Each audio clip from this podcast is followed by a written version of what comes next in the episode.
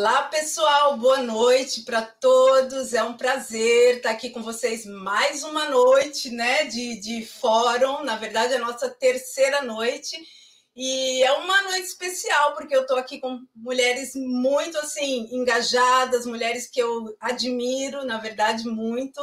E então eu gostaria realmente de convidá-los a ficar, porque a gente vai falar de um tema muito interessante, não só para quem trabalha nessa área, mas para quem realmente é, gosta de uma boa comida, né? Na gastronomia, para quem gosta de viajar, então a gente vai falar sobre turismo e também para quem gosta realmente é, da parte hoteleira, porque não tem viagem sem ter um bom hotel, então a gente vai falar dos três, das três áreas e a gente trouxe profissionais de países diferentes e também é, dessas três áreas onde elas vão estar dividindo com a gente essa experiência.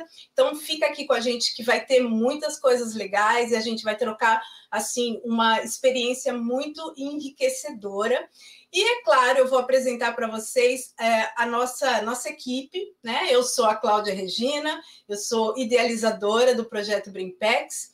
Estou é, aqui, eu sou esteticista, eu estou na Alemanha já tem 15 anos. Eu sou fundadora da MyUX Concept, que é uma escola onde eu ensino o meu método de, de depilação, que é muito especial e que em breve eu vou ter uma outra uh, talk show ali para falar para vocês. Mas, enfim, é, hoje é para a gente falar um pouco mais do projeto da, da Brimpex. Eu vou colocar uma foto aqui é, do projeto para vocês entenderem um pouquinho qual é o nosso propósito. É, a Brimpex, a gente promove o desenvolvimento de mulheres brasileiras que vivem no exterior ou que estão também no Brasil. A gente cria conexões entre essas mulheres para quê? Para que a gente impulsione o negócio delas de uma, de uma maneira efetiva, tá? Por que efetiva? É, agora eu vou voltar aqui para falar com vocês. O, as mulheres, quando abrem um negócio, o que acontece? Em menos, de, em menos de três anos, ela acaba fechando e desistindo do sonho dela. E muitas vezes isso acontece porque faltou uma troca de experiência, faltou uma palavra de alguém que talvez mostrasse algum caminho, alguma coisa que você estivesse fazendo errado. Então, assistir esse fórum é super importante para a gente poder entender, talvez, é, e para que o nosso negócio realmente prospere. Então, é muito legal essa troca de experiência. Vou apresentar aqui para vocês a nossa equipe técnica, que é a Elisângela. Vou colocar a foto da Elisa aqui para vocês. A Elisa é minha querida irmã, na verdade, não posso nem falar que é minha equipe, é minha irmã já, né, Elisa?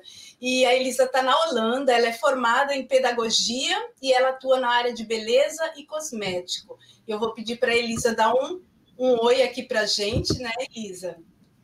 Oi, querida. Olá, Claudinha. Oi, meninas. Boa noite. E obrigado por uh, estar aqui. Eu que agradeço, minha irmã. Você sabe, no meu coração, né? Estamos juntas.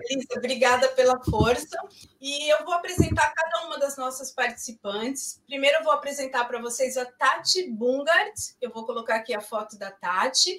É, a Tatiane Domingos é, Bungart, é, ela mora aqui na Alemanha. Ela é especialista em hotelaria e ela é fundadora da é, do Bu Hospitale. É assim, né, Tati? De, da La Brigaderie Tati. A Tati, na verdade, ela é, ela é mil funções, ela é uma mulher assim que a gente tem que se inspirar e eu tenho muito respeito por ela.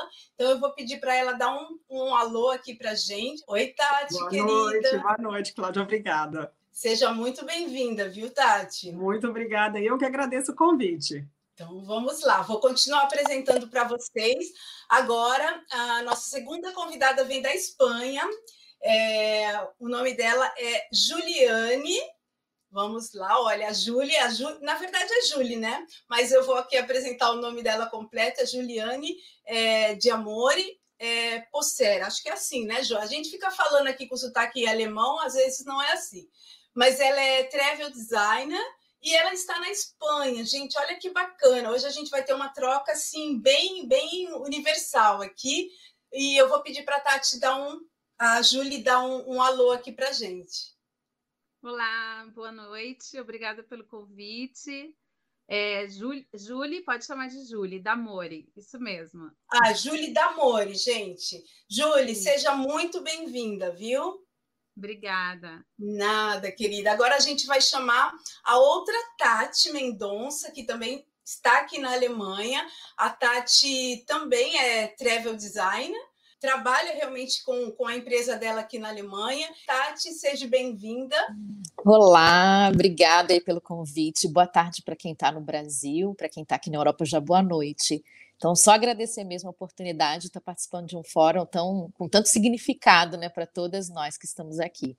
Com certeza, Tati. Muito, muito obrigada, viu, pela sua participação. E aqui agora a gente vai apresentar a nossa querida Hanna. A Hanna vai representar a nossa área aqui de gastronomia. A Hanna é, tem um, um, negócio ligado à gastronomia, um bistrô. É, a Hanna é, Catherine Bezerra, ela é proprietária do bistrô Bossa Brasil e está também aqui na Alemanha. Hanna, dá um, um alô aqui para gente, minha queridona. Olá, boa noite, boa tarde, pessoal. Muito obrigada, Cláudia, pelo convite de estar participando dessa troca tão maravilhosa. Hanna, eu que agradeço, viu, por todas vocês estarem aqui, de permitir que a gente consiga fazer essa troca maravilhosa. Então, o que eu fico muito feliz é que tudo isso fica gravado e a gente vai poder é, passar a história de vocês e trocar essa experiência com muitas outras mulheres. Então, eu gostaria agora de ir para a nossa parte de apresentação. A gente vai deixar cinco minutos para cada uma de vocês se apresentarem, falarem realmente é, sobre a história de vocês. Eu sei que cinco minutos para fazer o resumão, né? Às vezes não, não é tão suficiente, mas todas vocês vão ter ali o Instagram, então é, vocês poderão também acompanhá-las pelo, pelo Instagram. E isso é muito legal, porque vocês vão acompanhar a história de cada uma delas, né, a trajetória. E hoje elas vão falar aqui pessoalmente para vocês. E eu vou começar pela Tati Bongard. Tati, por favor, tá com a palavra aqui para falar um pouco sobre você. Olá, pessoal, boa noite. Eu não vi ali, ó, ó os defeitos aqui da, da parte técnica. Ah, eu não posso é... começar. Acontece, né? Quem faz é, faz ao vivo, quem sabe faz ao quem vivo. Quem sabe faz ao vivo, isso. Né? Antes de eu começar a apresentação, Cláudia, eu não posso deixar de te agradecer imensamente. A gente Sim, conversa muito, a gente tem uma troca muito bacana. E a última vez a gente falou que é uma parceria fraterna, né, de irmandade que a gente criou nesses últimos tempos. E a gente nem se conhece assim muito tempo, mas já criamos essa parceria. E verdade, eu sou muito grata por isso. Eu digo que eu acredito em Deus, eu vou falar bem rápido, ele que rege a minha vida em primeiro lugar antes de qualquer negócio. E eu acredito que pessoas que passam em nossas vidas é, e vão não eram para ficar, mas pessoas que vêm, que passam e ficam é um presente de Deus. E por isso você é um presente de Deus na minha vida, juntamente com o seu projeto Braintex. Obrigada. Amém, Tati. Amém. Obrigada. E agora vamos lá. Eu sou a Tati Bungat, Tatiane Domingos Bungat, e eu sou a fundadora, CEO da Dobo Hospitality e da La Brigaderie Tati desde 15 de junho. Foi inaugurada dentro da pandemia, mas acho que a gente vai entrar detalhadamente nesse assunto.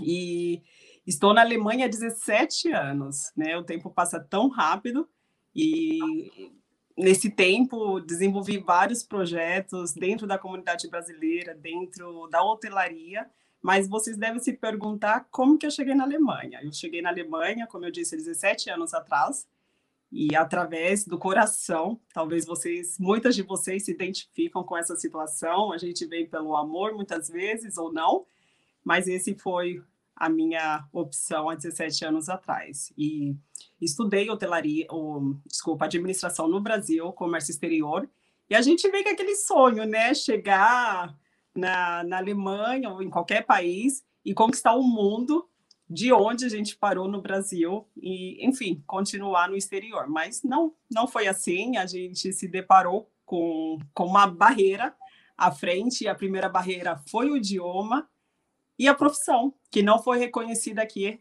na época, 17 anos atrás. Mas isso mudou e hoje vocês têm a oportunidade de reconhecer um diploma. Então, eu fui para a primeira reinvenção na, dentro da profissão, e a reinvenção foi hotelaria, que há 13 anos atrás, eu estou há 13 anos dentro dessa área, no setor hoteleiro.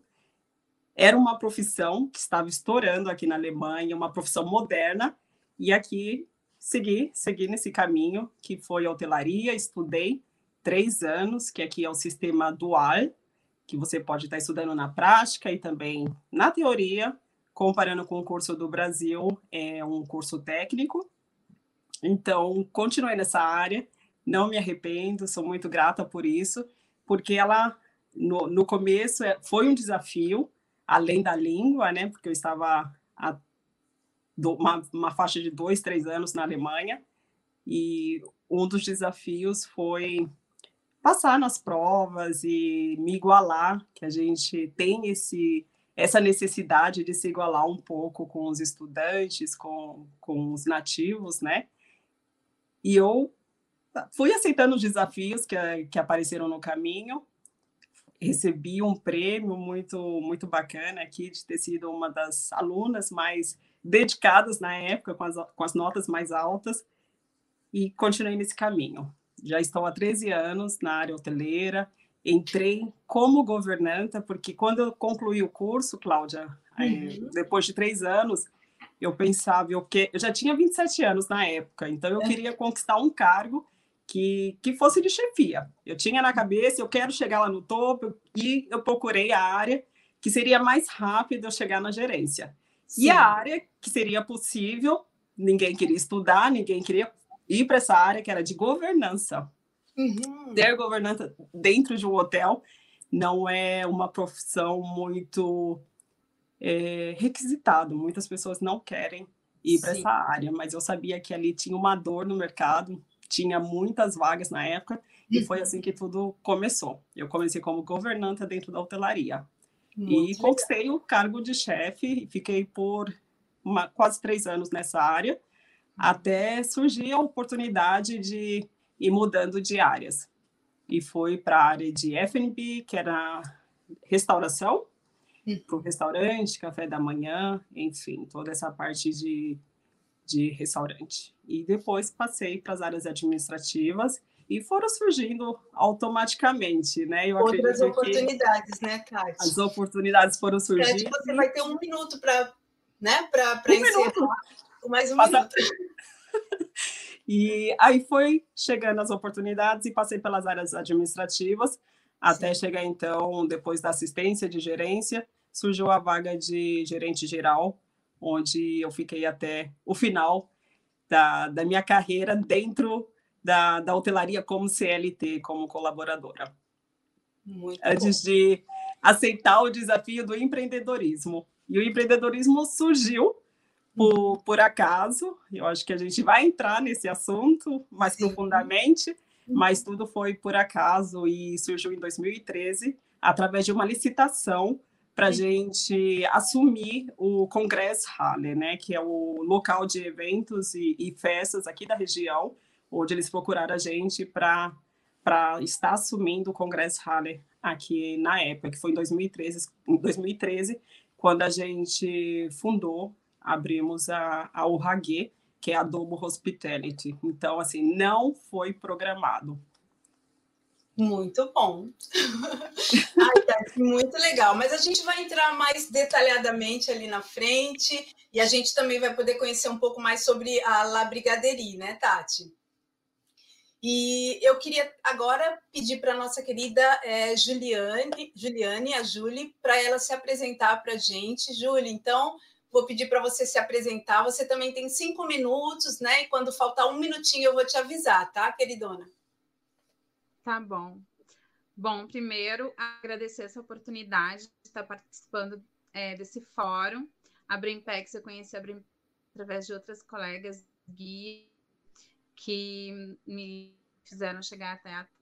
E diante desse projeto que surgiu no momento um, difícil né? Principalmente para gente que trabalha com turismo. E é uma oportunidade incrível. Muito obrigada por isso e por estar participando aqui, pelo convite. Bom, é, eu sou gaúcha de Porto Alegre, no Rio Grande do Sul, e há cinco anos eu decidi com a minha família, com meu marido e as filhas, a gente resolveu mudar para Madrid, né? Uh, muita gente pergunta por que, que a gente escolheu Madrid e foi amor à primeira vista. A gente veio passar umas férias aqui, a gente se apaixonou pela cidade e decidiu vir. E quando eu vim para Madrid, nessa época, eu trabalhava na Latam, né? Trabalhava numa empresa aérea. Eu trabalhava cinco anos lá e a minha ideia era justamente vir para cá e seguir trabalhando no ramo aéreo, né? Na, na, em uma empresa aérea. Tentei de várias formas, um, segui trabalhando, mandei currículo durante um ano, tentei voltar, porque não tinha como. A empresa não podia fazer a transferência de um país para outro, não tinha como me transferir, eu tive que pedir demissão no Brasil para tentar conseguir uma vaga aqui, só que não tinha vaga nenhuma aqui, né? Então, fiquei tentando e nada aparecia. E aí a gente já começa a ficar um ano sem trabalho, tentando e, e, e não aparece oportunidades. Meu Deus, o que, que eu vou fazer? E o, o, trabalho de guia surgiu por acaso, né? Foi uma coisa assim que, que eu não esperava. E eu nunca tinha trabalhado como guia antes. E de repente eu me descobri uh, fazendo uma coisa que eu gosto muito. Então foi uma coisa assim, foi uma surpresa muito grande. Uh, uh, a gente começou a empreender nisso, eu primeiro, sozinha, e por fim, a gente a, a, coisa deu tão certo que o meu marido passou a trabalhar junto comigo, né? Ele deixou o que ele estava fazendo e a gente começou a trabalhar juntos aqui em Madrid, em várias outras cidades. E agora com a pandemia, que deu essa parada total, né? No turismo a gente só trabalha com brasileiros. Eu fiz o curso de travel designer para abrir o leque de, de serviços e oferecer mais para todas essas pessoas que querem conhecer a Espanha, que é um país maravilhoso, cheio de, de, de coisas lindas para se ver. Então, com, com a pandemia, a pandemia também trouxe muitas oportunidades, né? Conheci muitas pessoas bacanas, muita, muita, muitas outras guias. E o travel designer também entrou na minha vida agora, durante a pandemia. Então, acho que em resumo é isso. Estou há quase cinco anos aqui, agora em abril vai fazer cinco anos eu, meu marido e três meninas, né? Que lindo. Uh, o pessoal nos segue bastante nas redes sociais, a gente está bastante presente. Eu já tenho um blog de viagens já há bem mais tempo, há mais ou menos sete anos eu tenho um blog de viagens. Então, a gente já é mais conhecido por ali. Nossa, muito legal, muito inspirador, né, de você ter se reinventado. Olha, você tem mais um minuto se você quiser complementar com alguma informação, Julie, fica à vontade. Isso, foi realmente, Tati, foi uma, uma reinvenção, exatamente isso. Porque eu saí de uma área que era muito estável, assim, no, no, no Brasil, trabalhando na companhia aérea e chegando aqui sem ter o que fazer. Eu sempre tive muito esse espírito de empreender, desde, eu, eu digo para minha filha, outro dia ela estava falando, ai mãe, tô querendo empreender alguma coisa. Eu digo, eu te dou apoio, filha, porque com 10 anos eu vendi Avon para minha tia. Ai, que linda. Então, então, com 10 anos eu já vendi Avon para ela. Eu te dou todo o apoio, eu acho que é isso mesmo. A gente que tem essa veia empreendedora, a gente não consegue ficar parado. A gente tem agora, com, com esse, esse é, tempo, né? Essa, essa uhum. parada que 2020 nos, nos obrigou, a mente fica fervilhando e a gente tem que se de uma forma ou de outra. Muito então, bom foi uma reinvenção total. Muito, muito inspiradora. Depois a gente vai poder falar um pouquinho mais. É, muito obrigada, Julie. Foi, nossa, para mim, assim, gente, eu fico assim, motivada quando eu fico ouvindo a história de vocês, né?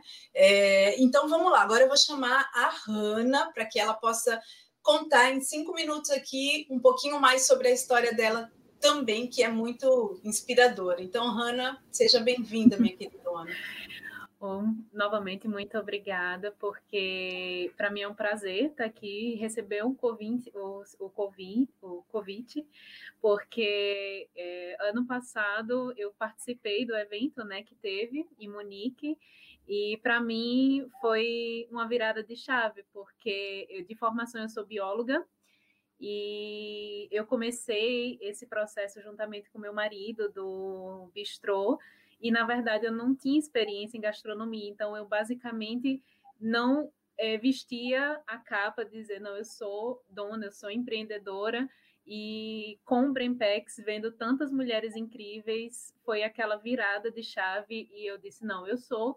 Foi a primeira vez que eu disse, não, eu realmente sou dona do, do Bossa Brasil e vesti isso, isso foi essencial para o decorrer do 2020, né? Como eu falei, eu sou bióloga, sou de Natal, Potiguar, tenho 29 anos, é, há seis anos eu estou aqui no, na Alemanha, é, e durante esses seis anos, como a Tati falou, é uma quebra de barreiras e você ir se reinventando desde você aprender uma nova língua, nova cultura, é, tudo. Então, eu consegui sim reconhecer meu diploma aqui, mas é, também passei um ano mandando currículo, fiz especialização e tudo mais mas eu vi outras oportunidades e outras coisas que eu gostava de fazer separado do meu é, certificado. Então, eu me abri para isso e disse assim: então, bora ver o que, é que a vida vai trazer. E o que ia vindo de ser vendedora, já fiz depilação, massagem, tudo, então eu fui vivenciando aquilo e vendo aquilo que eu gostava mais de fazer até que eu fiz um pequeno é, trabalho, né, que, é que se chama mini job, é, em uma cozinha, na culinária. Era uma culinária vegetariana, na época eu era vegetariana. Eu era. E eu era, porque você cozinhar, você tem que provar de tudo, né? Tem que fazer uma feijoada. Verdade, Ana. É, e, e para experimentar e todo aquele laboratório de fazer um produto, você tem que provar. Então eu tive que, né, mas amo a cozinha vegetariana. E eu me achei nisso, por quê? Porque eu sou nordestina, então eu sempre tive o costume de comer muitas comidas na, é, regionais, um cuscuz, uma tapioca, morria de saudade de um açaí, é, dos sucos brasileiros, então tudo que sentia muita saudade, a gente foi juntando essas ideias e tendo a ideia do bistrô. E, na verdade, não foi nada calculado. É, quando você joga o seu pedido para o universo, parece que ele é, ajuda, né? Conspira, né? É isso. E eu estava procurando, na verdade, um apartamento. e eu fui em um restaurante que de um amigo Aí eu disse, ah, eu queria muito saber como a gente mora aqui em uma cidade antiga, então é tudo como antigamente, é mais no boca a boca do que você vê se está tudo anunciado. Entendi. E eu disse, ó, se você vê que tem alguma casa, algum apartamento livre, avisa. Aí ele fez, eu tenho. Aí eu, certo? é... Aí ele disse, só tem um pequeno problema. Eu disse, qual é o problema? Ele tem um local embaixo. Eu disse, que tipo de local? É um restaurante pequenininho. Aí eu fiz, eu acho que isso é uma mensagem em neon, né, do universo. o apartamento e local. Ai, nossa, é... Deus, Ana, você fala isso, eu fico já emocionada. Então eu disse, então, bora, né? Vamos que vamos. Então eu, juntamente com meu marido, a gente começou trabalhando paralelamente em outras coisas. Eu era vendedora e também é, fazia é, como, né, paralelamente, alguns trabalhos como depiladora, como massagista, para ir formando o, o que a gente queria fazer aqui. Ou seja, mudar toda a decoração, é, uhum. iniciar tudo de step por step, né? Verdade. É, isso, Nossa, e a gente começou com o que a gente tinha. Como, uma inspiração, assim, muito, muito forte, né, Ana? Porque vocês começaram realmente sem aquela intenção mesmo, né? Agora, Sem nenhuma. você tem um minuto para para dar aqui seu fechamento da sua apresentação, mas eu amei, Hanna. É, basicamente foi isso, a gente se abriu e veio essa oportunidade, a gente acolheu a oportunidade e faz tudo com amor, da melhor forma possível e principalmente eu acho que a gente faz da maneira que a gente gostaria de receber o produto. Ou seja, tudo com muito amor, muita atenção, muito carinho e trazendo o Brasil aqui para a Alemanha, apresentando a cultura é, para os alemães, né, que são muito curiosos para a, a nossa cultura e frutas e tudo mais. E também é, acalentando a saudade né, do, dos brasileiros que estão aqui. Muito bem, então muito, muito obrigada, Hanna. É, eu vou pedir agora para nossa próxima palestrante aqui, a Tati Mendonça, para ela se apresentar também. Tati, você também vai ter cinco minutos aqui para contar um pouco para a gente também. Bom, mais uma vez, obrigada aí pelo espaço que você está dando para a gente, apresentar um pouquinho do nosso trabalho e muitas histórias inspiradoras, né, de como é que a gente estava no Brasil, como é que a gente chegou aqui. É, e no Brasil, é, eu me formei em administração de empresas, também me formei em processamento de dados, depois eu me especializei na área de business process, qualidade, em transformação organizacional, um monte de coisa depois que acabou meio que. É, a Tati comentou alguma coisa sobre carreira aqui, né? A minha história de carreira foi no Brasil. Então, assim, com esses títulos que na época importavam para mim e que eu, eu batalhei por isso, eu fiquei, no, eu trabalhei basicamente em duas empresas, assim, grandes, né, 10 anos e 10 anos no Brasil, e na última que eu fiquei 10 anos, apesar de eu ser do Rio, eu fui para São Paulo e morei lá os 10 anos, uhum. eu cheguei lá, né, naquela coisa uhum. que a gente também tem, né, de quando tá pelo menos mais jovem, de falar assim, bom, eu vou começar, eu vou batalhar, eu vou chegar lá naquele meu posto que eu tanto quero. E aí eu sempre falo que quando eu batalhei bastante, estudei bastante para conquistar aquele meu espaço, Uhum. É, mas quando eu cheguei lá já não tinha mais nada de significado do que eu queria. Então ali, é claro que estou fazendo um resumo bem executivo, né? mas, mas nessa, nessa trajetória toda dos do, do, que eu tinha de títulos de, de estudo que eu fiz e de todo o trabalho que eu construí, enfim, eu, eu era responsável pela área de gestão de processos de uma grande empresa de telecomunicações um amigo meu fala que brinca, né, brincava, trabalhar na corte não é fácil, mas eu tive uma experiência executiva muito bacana, mas como eu falei, quando eu cheguei lá, eu acho que eu já estava meio cansada, assim, exausta, e aí já não tinha, a, a, roupa que eu vestia já não me servia mais. E aí eu comecei a entrar num processo, assim, é, de ficar sem paixão, e eu sou movida a paixão pelas coisas que eu faço. Isso e é nessa, é, e nessa coisa eu perdi a paixão pelo meu trabalho, uhum. aí começou a pesar, né? E aí eu me arrastava. E aí acho que não era nem justo para mim, nem justo com as pessoas. Enfim, eu dava o meu melhor, mas eu já não tinha mais a entrega que eu acho que eu deveria ter, não estava mais engajada com aquilo ali, né? Eu preciso acreditar nas coisas que eu estou fazendo.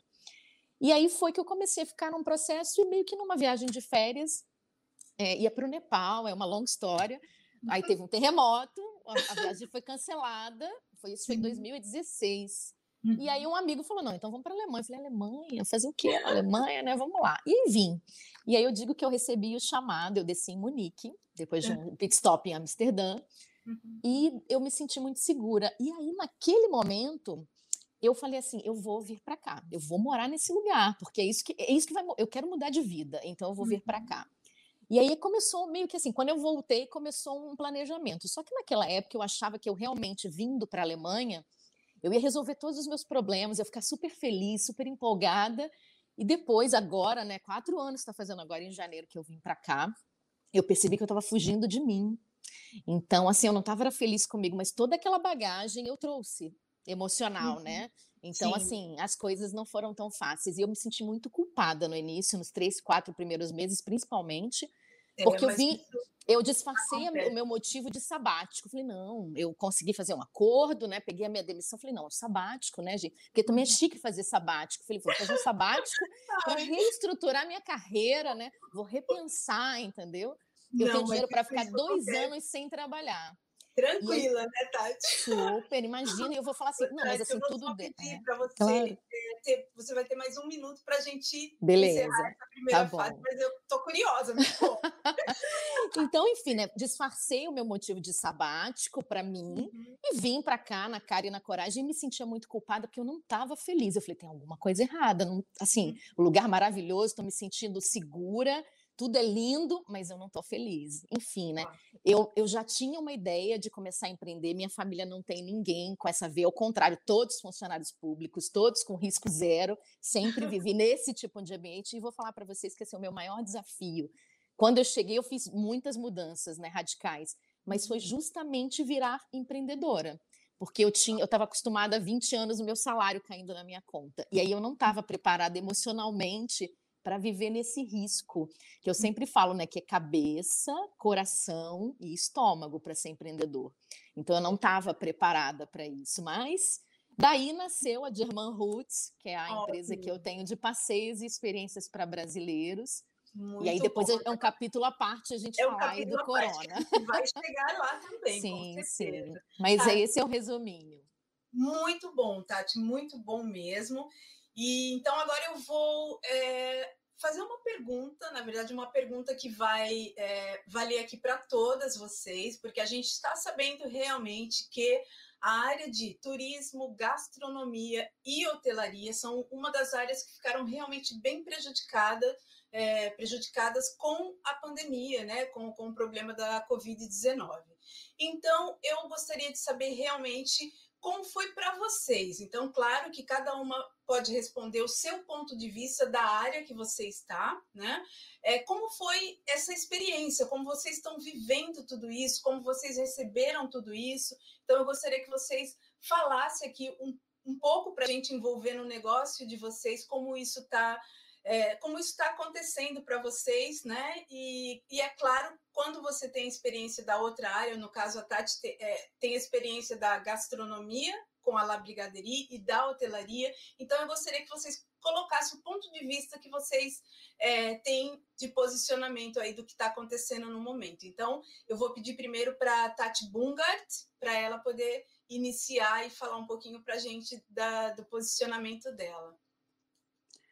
Cláudia, Cláudia, falar de gastronomia, hotelaria e turismo na pandemia. É, Você colocou é tudo num pacote só. E um pacote a gente vai... só. A gente tem muito assunto para falar dessas áreas dentro, dentro da pandemia. E eu acho Sim. que realmente foi uma das áreas que mais foram afetadas dentro, da, dentro dessa situação mundial, né?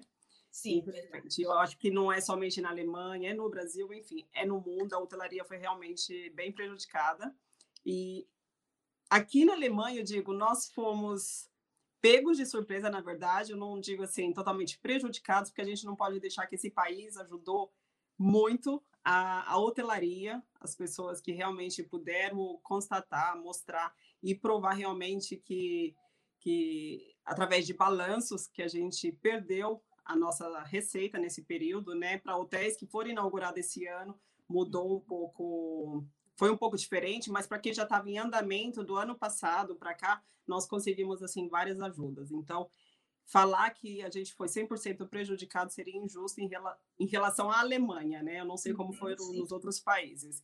Mas pegou a gente de surpresa, né? E temos o, os nossos clientes, nós conseguimos, graças a Deus, salvar todos, todos estão, a maioria fecharam, são alguns uhum. clientes que a gente tem. Tivemos que, como a nossa função é ser consultores e assessores, então a, a nossa consultoria foi realmente de é, indicar para alguns clientes que a melhor solução seria fechar os hotéis. E você imagina para a gente que é hoteleiro de coração, de alma, de Ai, sangue, e vive por isso, né? Falar com o cliente, a gente fez de tudo, mas infelizmente, para conseguir algumas ajudas, o mais certo agora é fechar um hotel. E para hoteleiros que tem um hotel pequenininho e sempre viveu daquilo, assim, foi um choque. A gente via clientes, é, tem uma senhorinha nossa também, que é lá na região da, é, em Colônia, ela chorou assim na nossa frente, porque isso era, era o. Não era mais assim o, o pão dela, porque ela já está bem uhum. estabilizada, mas era não era a parte financeira, o emocional. emocional. Aquela é. senhorinha que tinha aquela rotina de 50 anos, indo para aquele hotel que ela construiu, né, com os netos que passavam ali para tomar café da manhã, tudo isso acabou do dia para a noite. Isso para a gente assim foi o mais chocante. Uhum. E, e no nosso caso, que a gente saiu do, da, da, nossa área de conforto, da nossa zona de conforto, que era ser CLT, ter salários né, que que a gente já estava bem estabelecido dentro da hotelaria, dentro da rede que a gente trabalhava, tanto meu marido como CEO na área hoteleira, chefe de, de sete redes de hotel. Decidimos sair há, há um ano, um ano e pouquinho atrás, foi em setembro de 2019 que a gente decidiu realmente empreender.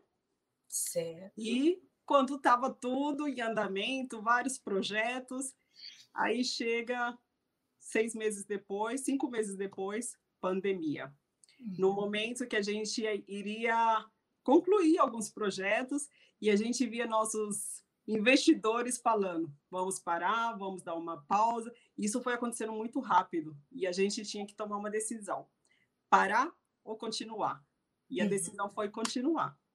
Uau! Nós, nós continuamos porque para a gente seria mais, falar assim abertamente, mais caro parar do que continuar. Então, nós continuamos nos projetos que continuaram, e a gente já estava já tava em andamento para inaugurar os dois hotéis que a gente inaugurou no dia 1 de novembro, e no dia 2 começou o segundo lockdown.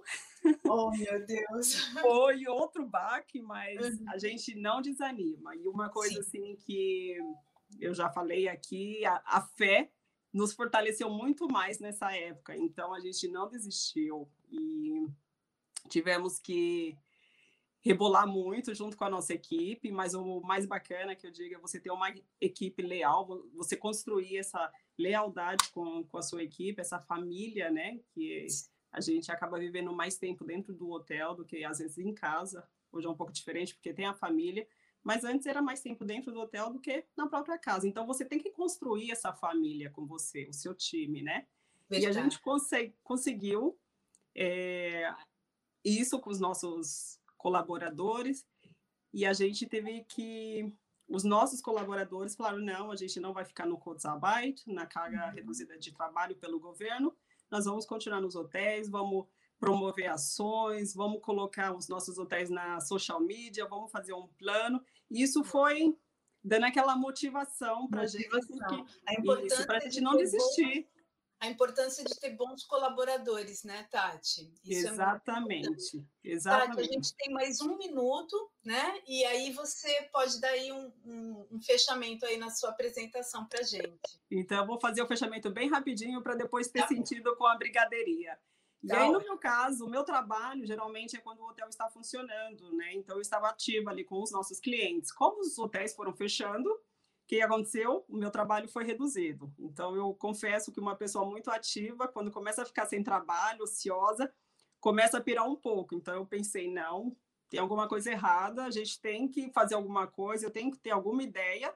E aí, eu tirei do papel um projeto que seria para daqui dois anos, que foi a Brigadeirie, uhum. que com o apoio do meu marido, eu sempre digo isso, que a gente tem que ter um parceiro em casa, porque sozinha no exterior, se você tem um parceiro, ele tem que estar junto com você nos seus sonhos, né? Tem que ser na, na mesma caminhada. Então, deu certo, ele me apoiou, vamos abrir a brigadeiria e eu desenvolvi todo o projeto. Hoje tem a brigadeiria que foi lançada no, dentro da pandemia no dia 15 de junho. Uau, Estamos tá aí no mundo digital, tentando dia após dia estabilizar e ter a brigadeiria aqui para o mercado europeu, para a Alemanha a princípio, Muito mas estou bom. batalhando. Muito bom, Tati. Eu fico. É, é, só inspiração, né, Tati? Não tem outro nome. Igualmente. Falar, porque, olha, a gente no meio do, vamos dizer, né, como alguns falariam, no meio do caos, mas batalhando. Não, não desistir, perdendo, né? Não desistir, não perdendo a, a, a fé, né? Isso. A esperança. Muito a bom, esperança. Tati. Muito obrigada. Então, eu vou pedir Obrigada. agora para a Julie.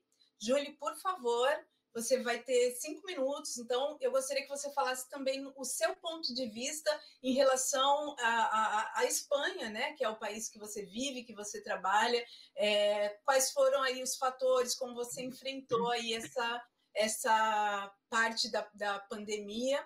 E então conta aqui um pouco para a gente como como está sendo para você, Julie, por favor. Então, é, a, a, a, Espanha, principalmente Madrid, é uma cidade que vive muito do turismo, né? É, e, o, e o baque foi bem forte. Uhum. Uh, eu sou autônoma, então trabalho como autônoma, e a, a Espanha, uh, a ajuda que foi dada para os autônomos não foi uma ajuda assim muito grande. Meu último cliente foi no dia 10 de março, desde o dia 10 de março, a Espanha fechou para os brasileiros, como toda a Europa, né? Uh, então a gente ficou, eu fiquei bem perdida. No começo, uhum. Acho que não só eu, mas muita gente achou que ia passar logo, né? Eu, eu pensava, ah, em junho já vai estar tá tudo normal, é, já vai, já os clientes já vão começar a vir, não vamos nos preocupar, mas a coisa foi, foi se prolongando, foi se prolongando e a gente não via a luz no fim do túnel. Uh, e como a Tati disse, a gente fica parada, a gente começa a, a meio que pirar, né? Não saber o que vai fazer. Sim. No começo, então, o que que eu fiz? Bom, eu pensei, bom, eu, eu não posso, o meu trabalho é muito, vai ser muito virtual agora. vou começar a fazer o quê? vou oferecer tours virtuais, né? Já que as pessoas não podem vir até Madrid fazer tour comigo, eu vou oferecer tours virtuais. Então, uhum. tours, uh, comecei a fazer tours gratuitos no começo, uhum. pelo Instagram, lives no, no, Instagram, e depois comecei a vender esses tours é, em plataformas online. Eu fiz um e-book sobre, sobre Madrid durante Uau. a pandemia. Muito bom. Tá lá, mas é um e-book para quem vai vir para Madrid. Muita gente já comprou para planejar essas viagens e tal. Sim. Mas é mais para quem vai vir, né? Uhum. E então foi, foi, foi, foi essa ideia, me manter mais online, fazer coisas online. Eu fiquei, procurei ter uma presença mais forte no Instagram para as pessoas não, per, não perderem esse contato com, com, com a cidade, com o país, né? Uh, é, mas foi bastante difícil, assim, é bastante difícil tu andar por uma cidade que é tão viva como Madrid. Madrid é uma cidade, quem já esteve aqui, sabe que é uma cidade alegre, é uma cidade calorosa, uma cidade onde é, nada para, né?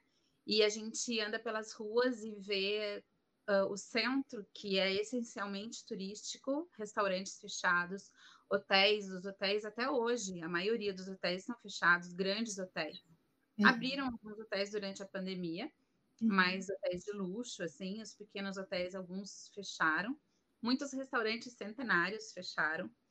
Então é uma coisa bem dolorosa assim para gente que trabalha com turismo, que está acostumado a levar os clientes nesses lugares que tem muita história. A gente vê é, o que está acontecendo. Na verdade, hum, eu não sei que tipo de ajuda é, esses, esses, essas empresas receberam, mas eu vejo muita coisa fechando. A gente anda pelas ruas e tem lojas, e tem restaurantes, tem hotéis tudo é, fechando. Fechado, né? né? E, é. Julie, é, a gente tem um minuto para você encerrar sua apresentação. Você queria colocar, ter mais alguma colocação, colocar mais algum ponto de vista para a gente? É, então, uh, o que que a gente, o que que eu estou pensando agora no, no, no futuro? A gente não sabe ainda quando que essas fronteiras vão abrir. Uhum. A vacinação começou agora, mas uh, é uma coisa que ainda vai levar muito tempo. Então, eu continuo investindo no, no online, nos, nos passeios. Eu acho que isso é, é uma maneira uh, de aproximar as pessoas e é algo que eu quero manter, porque eu, eu percebi que tem muita gente que não tem condições de vir para a Espanha, de fazer uma viagem internacional, né? e é uma oportunidade dessas pessoas que não podem vir para cá também conhecerem é, o país, também conhecerem a cidade, conhecerem a cultura, uma cultura diferente, uh, através desses passeios. É uma coisa que eu posso proporcionar a um custo que é bem menor do que o, o custo de um tour um, presencial, né? Uhum. Então, essa é uma coisa que eu quero manter, quero continuar fazendo mesmo depois que o turismo volte, que a gente aqui hoje não tem nenhuma previsão de quando isso vai acontecer. Vai acontecer, é verdade. Então, muito, muito bom. Muito obrigada, Júlia. Foi bem inspirador também, na verdade, porque olha como a gente está vendo casos que as pessoas não pararam, né? Pode ser que elas não tenham como fazer é, o negócio da forma que ela sempre fez, mas elas estão buscando. Olha, a Júlia, ela fez um e-book, ela tem outra, outros tipos de produto, ela formou novos produtos. Então, Nossa, eu acho isso assim incrível. Muito obrigada. E a gente vai falar agora com a Tati Mendonça. Tati, por favor, agora você tem cinco minutos aqui também para passar seu, seu posicionamento sobre essa situação do, do da Covid-19 uhum. de toda essa situação aí que Sim. a pandemia nos causou. Por favor, é, Tati. Eu acho que tem algumas palavrinhas assim, né? Uma delas é resiliência dessa história toda aí, desse período todo. E a outra também é uma gangorra emocional. É, quando é, é, parece aquela, sabe aquela coisa lenda urbana, né? Alguém vai falando que o negócio está vindo e você não acredita muito, então você vai começa na curva da mudança lá na negação. Não, isso aí a Júlia falou, não, isso vai, vai passar, né? Daqui a pouco. No início, eu, eu vivi uma, um momento de clientes que estavam aqui que eu precisava, na verdade, separar, né? mesmo preocupada comigo naquele momento, chocada, porque era isso, eu tinha que cuidar dos clientes que estavam aqui, e aí aconteceu um movimento de pessoas que não eram necessariamente meus clientes, mas estavam na Alemanha e começaram a entrar em contato comigo desesperadas. É, foram essas pessoas que eu atendi logo no início da pandemia, querendo ir embora, querendo um voo, não conseguindo falar com a companhia aérea. E eu vou falar para vocês que aconteceu uma coisa muito engraçada, porque eu vi vários perfis, essa coisa do digital também começou já estava muito forte nessa né, tendência. E eu vi alguns colegas cobrando 50% é, de consultoria para ajudar as pessoas que estavam querendo ir embora. E vou te falar que aquele negócio me deu uma coisa assim tão. Eu falei, não, a gente não cobra, né, para ajudar as pessoas numa situação dessa. E aquilo me deu uma força que no dia seguinte eu coloquei meu WhatsApp estampado no meu Instagram. E aí, gente, eu recebi muitas e muitas e muitas mensagens de gente querendo ir embora. E às vezes é uma palavra: olha, você tem um voo para Lisboa, pega hoje, vai porque de lá está saindo. Ou então alguém, Tati, o que, que acontece? Ó, na pior das coisas, na pior das hipóteses, vem para cá, para casa. Então eu fiquei meio que umas duas, três semanas me envolvida nisso. Isso, de uma certa forma, também me confortou de ajudar os outros. Eu nem, honestamente, naquele momento ali, eu não estava muito preocupada comigo também, porque estava numa negação total de que aquilo ia perdurar. Mas, enfim, foi um desafio tremendo. Depois vem raiva, frustração, e aí você não acredita, né? Que no meu caso é o pão, né? Que você perdeu tudo que você tinha. Então, aquele dinheiro. Não, você fala assim, não, mas tudo bem, eu tenho dinheiro para ficar um ano, um ano e meio aí sem trabalhar. Só que, a, apesar da gente receber uma ajuda aqui no governo no início, que foi bacana, mas eu achei, bom, tô protegida, acabou. Então, funcionou, só que vai dar até junho, depois não, mas tudo bem, como já funcionou, só que depois também não foi assim, as coisas não foram tão fáceis, não estão sendo. Uhum. E aí também na coisa do resiliência, de reinventar, quando foi em maio, na verdade em abril já. Em maio eu inaugurei um projeto, na verdade abri até uma, uma marca, já registrei, chamada Travel From Home, que é o Viagem de Casa. Então recebi ontem a confirmação da, do registro da marca no Brasil, desse termo, né, Viagem de Casa, Travel From Home, que eu que eu patenteei lá, né, registrei, e abri um projeto, mas diferente um pouquinho da estratégia da Julie, eu fiz também os passeios virtuais, na verdade eu faço todos os finais de semana, desde junho, que foi o primeiro, mas eu fiz numa estratégia de gratuito e continuo nela, porque ele vai ser uma plataforma no futuro. Então, assim, desengavetei também um monte de projeto, abri uma papelaria virtual para trabalhar com uma parceira que faz aquarelas maravilhosas, que os brindes que eu, que eu fazia, que eu estava montando para os meus clientes, a gente tentou vender algumas coisas, conseguimos, é, e estamos lá ainda com a papelaria. Fiz ótimas parcerias, assim, mas falando assim, parece também que a coisa da superação que tá tudo bem, não tá não, né? Uhum. Pessoalmente, tipo assim, tô só os cacos, mas continuo aqui de pé, fazendo Sim. live todo domingo, porque Olha, da mesma é forma, continuo, gente. Tô aqui, tipo assim, é, é, sabe aquela coisinha assim, tô assim, né? A gente Mas se manter ativa, é, Sim, é um movimento. Senão a gente enlouquece, né? Senão a gente eu tenho mais um minuto para você uhum. fazer aqui uhum. o seu fechamento do seu ponto de vista, mas já tô adorando, Tati. Eu sei uhum. que, como você falou, você tá aos cacos, mas você não parou. Isso eu gosto, mulher. Meu filho falou para mim, mãe, só acaba quando termina, não é? Eu falei, exatamente, meu é querido. então, aí, assim, vamos até, entendeu? E ele fala, engraçado, ele é, ele é bem pragmático, ele falava assim para mim, não, mas assim, ó, você sempre dá um jeito. Eu falei, então, mas os heróis às vezes eles se ferram também, cuidado. mas no final eles se dão bem. É, mas enfim, eu acho que assim, tem algumas, como eu falei, resiliência e gangorra emocional, né? Tipo, cada hora tá sentindo alguma coisa, e aí começa aquela esperança não, vai acabar, né? Porque é uma coisa muito nova, né? Que a gente não tem ideia do que, que vai ser. Mas, assim, tirei 10 milhões de projetos da gaveta, todos a longo fiz parceria com o pessoal da Amazônia, tem um pro, projeto vindo aí, mas assim, tudo a longo prazo. É, fiquei assim, dias e dias sem dormir, são, como eu falei, são fases, né? Para ficar pensando na, também na, na, resposta milagrosa, né? Sim, Enfim, verdade. então é, é muito desafiador, né, para todos. Né? Eu falo que a tempestade é a mesma e os barquinhos são diferentes, que aí cada um tem o seu impacto de acordo com o que está vivendo no momento. Forma mas diferente. Exatamente, mas, mas estamos lá. Estamos muito, aí. Muito bom, Tati. Nossa, foi, foi assim enriquecedor aí conversar com você também. Tati, muito obrigada. Agora obrigada eu vou chamar a nossa querida para que você possa passar para a gente também o seu ponto de vista em relação à situação né, da, da, do COVID, da Covid-19, em relação a, ao seu ponto de vista de, da gastronomia mesmo, né? É onde você está é, atuando de, de, com a linha de frente. Então, seja bem-vinda aqui para falar com a gente, Ana. Você vai ter cinco minutos também, tá bem?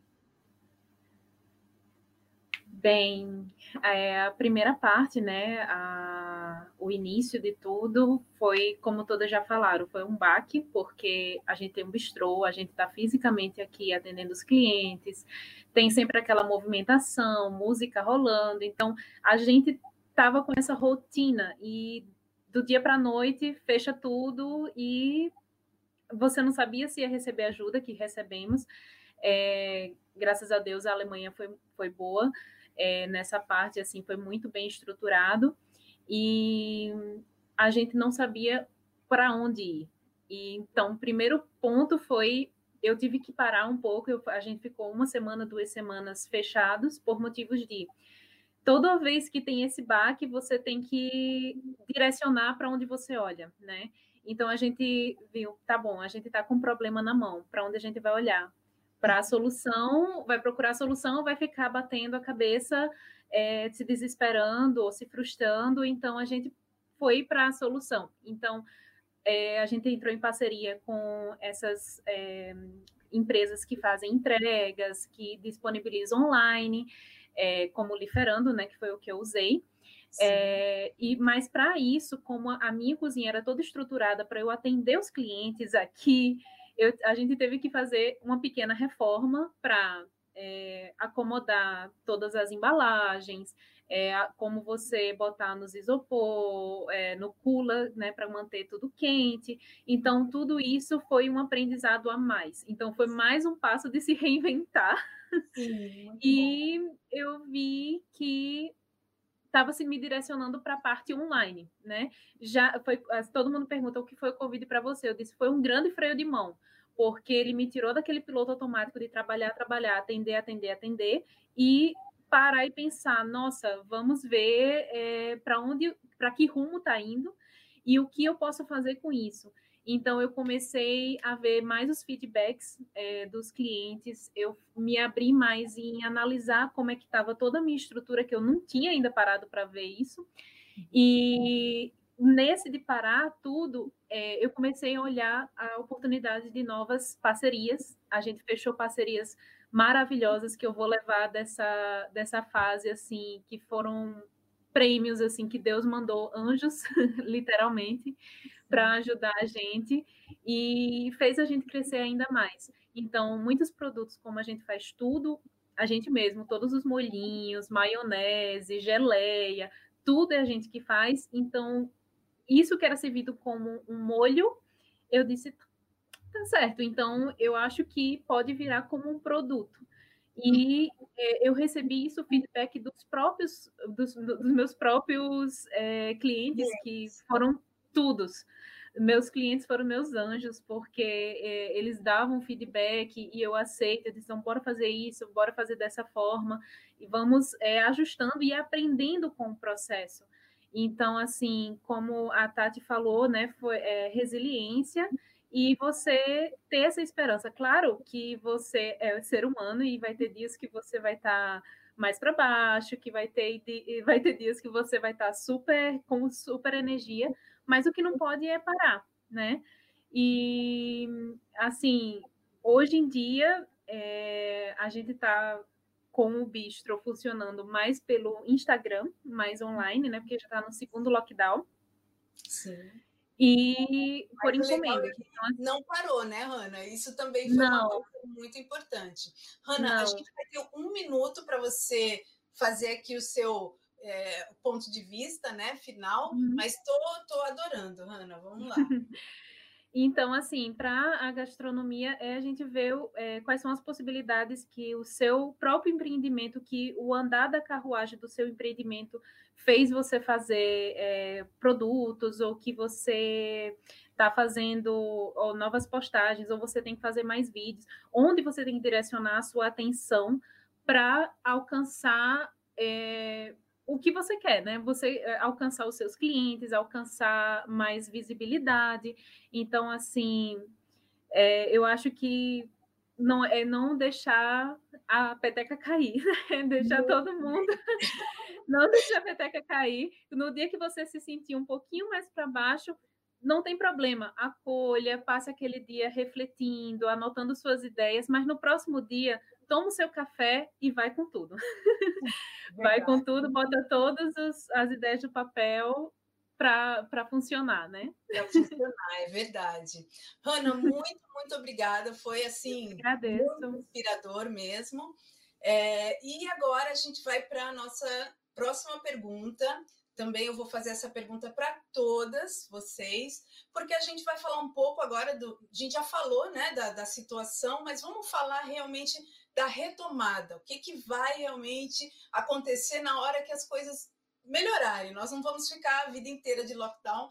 E aí a gente, eu gostaria de saber também o, o ponto de vista de vocês, porque a gente sabe que existem, é, a, o, o, vamos supor, o nosso ponto de vista individual de negócio, de empreendedora, e também o que, que a gente pode fazer, qual é a nossa parte, o nosso papel, e qual seria também o papel da, da parte governamental. Então, por exemplo, no, a, o governo local, o que, que eles poderiam fazer para talvez ajudar, talvez uma ação de marketing, não sei. O que, que vocês acham dos dois pontos que, que poderia, vamos dizer, trabalhar em conjunto e a gente ter um, um, um retorno, um recomeço com mais força? Então, eu gostaria de saber a opinião de vocês. Eu vou começar com a, com a Tati Bungart.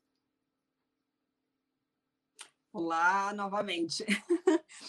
então, eu acredito que, bom, enfim, a gente não fechou os hotéis, eu não sei se isso ficou claro, a gente indicou para os nossos clientes terem fechado os hotéis, mas como a gente inaugurou no dia 1 de novembro, nós tivemos que decidir, fechamos ou não fechamos, e a uhum. gente decidiu por não fechar os hotéis. E Sim.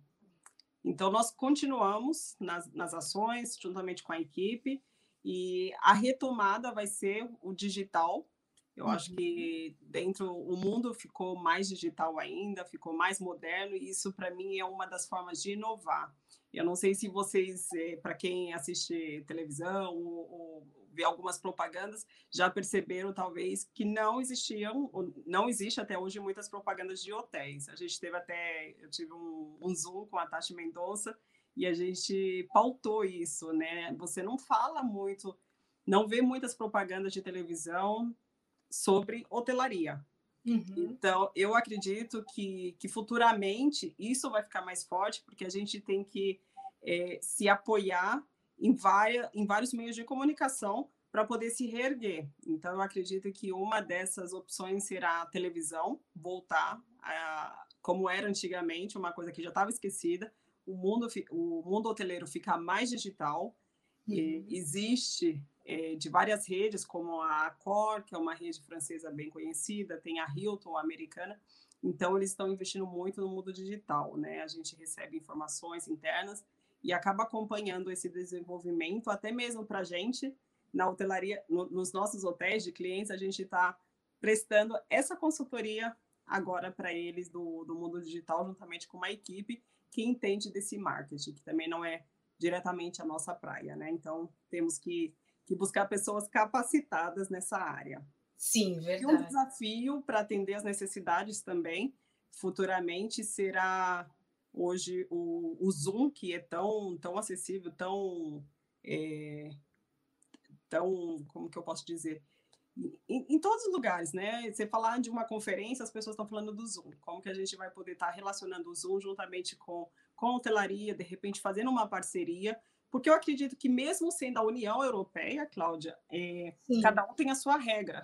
Então, eu penso que a Alemanha ela vai se estabilizar mais rápido, talvez, mesmo porque pela situação financeira que é muito mais evoluída do que em outros países dentro da União Europeia. Então, eu acredito que a Alemanha vai estabilizar muito mais rápido o, em relação ao, ao vírus, né? Então, a gente tem que focar bastante aqui na Alemanha.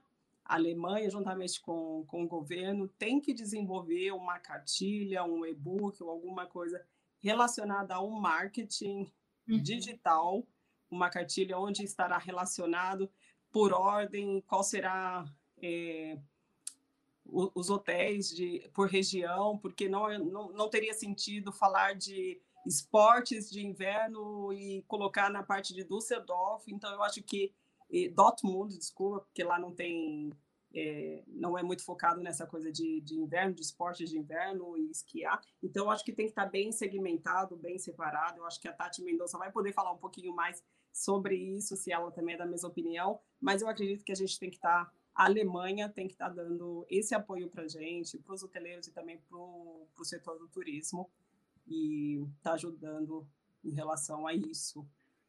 Muito, muito bom, Tati. Tati, você já complementou, eu acho que agora já deu seus cinco minutos. Já é... deu cinco minutos?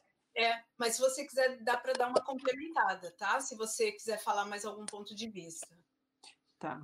Se não, a gente agora, nós fechamos uma parceria com uma empresa de, de informática, de TI, e para a gente estar tá inovando eh, na área tecnológica para os uhum. nossos, para facilitar a vida dos nossos clientes, ser um sistema mais rápido e sem o, o, contato, que eu acredito que vai continuar nessa vibe de, de ter é, essa distância, as pessoas vão ficar meio que receosas ainda no começo, e a gente quer já estar tá mudando isso para digitalizar o check-in, o check-out também dentro, dentro dos nossos hotéis. Então, a gente está fechando essa parceria e futuramente também para os nossos clientes. Então, acredito que a gente investindo na tecnologia, que os clientes não precisam mais estar assinando aquele papel com os dados, uhum, e sim. também está fazendo o próprio check-in, fazendo o próprio check-out.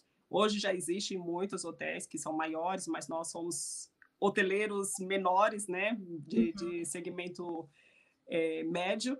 Então, sim. a gente está investindo ainda nessa área e eu acredito que vai economizar muito tempo, não somente dos hóspedes, mas também dos colaboradores, para investir também, para a gente investir em treinamentos e em, em outros processos dentro do, dos hotéis. Muito bom, Tati. Muito boa essa colocação de da gente falar um pouquinho sobre a tecnologia também, né, Tati, que tem que Sim. ser implementada muito, ali para facilitar também todo, todo o processo. Tati, muito obrigada. É, eu gostaria de chamar agora a, a Julie para falar um pouquinho né, da, da, do ponto de vista dela. Vamos, vai ser legal que a gente vai ver então um pouco do ponto de vista da Espanha, que é onde ela vive, ela trabalha, né, Julie? Para você falar um pouquinho para a gente é, o que você acredita também, né? Claro que a gente sabe que vocês, de uma certa forma, se reinventaram. No caso da Tati, ela não fechou o hotel, mas quando a gente for realmente fazer a retomada, quando tudo for realmente regularizar, o que você acha assim? Qual pode ser o papel que vai facilitar para você realmente retomar com mais força? E o papel, talvez, do, do, do governo, ou, tanto local ou, ou geral, para que eles possam realmente apoiar o, o pequeno né, é, empreendedor. E o que você acha que isso, como poderia ser feito isso? Gostaria também de saber a sua opinião. E, por favor, estamos aqui, vou deixar a palavra com você, Julie. Nossa, eu tô, eu tô, me dando conta que eu sou a Espanha dentro da Alemanha, que isso tem Alemanha, né? Verdade, a gente tem, por isso que a gente chamou você, para a gente ter um ponto de vista de outro país, é ah. importante, né, Júlia? Então, eu acho que dentro da, da, dessa crise toda, a Espanha e a, e a Alemanha, elas tiveram posições bem diferentes, né? Pelo que a gente escuta aqui, vendo jornais e tal, eu acredito que a Alemanha vai, inclusive, se recuperar bem mais rápido do que a Espanha. É, quanto a essa retomada, é, eu não sei como isso vai acontecer em relação. Uh, agora, durante esse período de, de férias uh, de verão, se tentou fazer uma retomada do turismo interno, o turismo é, entre os, os europeus que podiam vir e tal, mas o que eu via nas ruas dos guias de turismo eram grupos que antes eram de 20 pessoas, né? Grupos grandes tinham duas, três, quatro pessoas, mesmo quando uh, o turismo interno estava funcionando agora no verão. Então, eu acho que vai ser bem lento. Eu não, não, não vejo antes da metade, nessa primeira, nesse primeiro semestre de 2021, eu não vejo essa retomada para o turismo uh, presencial aqui, né? Mesmo interno, a Espanha ela tem um sistema de comunidades autônomas. Então, a gente está agora, a gente está desde 25 de outubro uh, em um estado de alarme, ou seja, uh, não é um lockdown, né, mas a gente tem muitas restrições, né? Não é o mesmo estado de alarme da primeira vez, que a gente não podia sair de casa nem nada, mas a gente está num estado de alarme que vai durar até o dia 9 de maio, e isso restringe muita coisa. Então, muitas cidades, muitas comunidades autônomas que seriam o equivalente aos estados no Brasil estão fechados, né? Por exemplo, eu que moro em Madrid e sempre levo meus clientes, todos os dias a gente faz tour para Toledo, gente, eu não posso ir para Toledo hoje, porque Toledo está fechado já faz acho que uns três meses, porque cada comunidade autônoma ela é, pode administrar a crise da maneira que ela acha melhor. Esse estado de uhum. alarme deu um, instrumento jurídico para isso, então a gente está com toque de, de recolher, é, a gente está com restrições de mobilidade, né? E, e, não é uma coisa assim, todo o país igual, né? É uma coisa, uhum. como é que eu vou dizer, homogênea. Não, cada lugar está tratando de uma maneira diferente. Agora, por exemplo, eu tenho uma amiga guia na, em Barcelona e Barcelona está confinada, não, ninguém entra, ninguém sai. Então, eu acho que essa retomada vai ser muito lenta e vai uhum. ser de um lugar para outro, sabe? Madrid talvez tá, tenha mais pressa de retomar isso, não sei. Uh, uma coisa legal, hoje, por exemplo, uh, eu recebi a chamada do, de uma pessoa da comunidade de Madrid com um projeto que chama SOS Empresa. Então, para essas empresas que estão em crise, ela me ligou, eu me inscrevi, né? E ela me ligou perguntando o que, que tinha acontecido, qual era a situação, e me deu várias alternativas como cursos, assessoria para marketing digital, várias coisas. Ela me mandou uma lista, eu nem li tudo, porque foram quatro e-mails que ela me, me devolveu. Sim. E agora vai entrar um consultor em contato. Então, eles estão ajudando. Quem procura ajuda está recebendo, né? Mas, Sim. de qualquer forma, isso vai ser. É, eu não vejo uma retomada do turismo presencial uh, com os brasileiros, que eu só atendo brasileiros, Sim. antes da outra, da segunda metade do ano, né? Do ano. Então, por tá. isso, manter, o digital, tentar tá. fazer o digital. Eu, vou, eu só vou pedir, Julie, para você talvez dar uma, uma fechada no seu, no seu raciocínio, porque aí a gente é, vai passar para né, a nossa outra palestrante, mas eu gostei muito assim do seu ponto de vista realístico, né? Porque isso é importante também, a gente entender como que está em cada um dos, né, dos países. assim. Então vamos lá, Ju, tem mais um minuto. É, lembrando que eu estou falando em relação a, a, a, passeios, né, Cláudia, que é o que eu trabalho. Os restaurantes Sim. aqui já estão funcionando a mil, até porque espanhol não vive sem restaurante, sem cafeteria, eles não vivem. Então, Sim. eu estou falando em relação aos passeios mesmo, tá? Tá. E, mas então, fechando, a gente tem alguns projetos que a gente vai tentar tocar adiante até que volte a normalidade do, dos tours. Muito bom, é, muito bom. Muito, muito obrigada, Julie, pelo seu ponto de vista. Então, agora a gente vai chamar a Hanna, né, Hanna, para você falar também.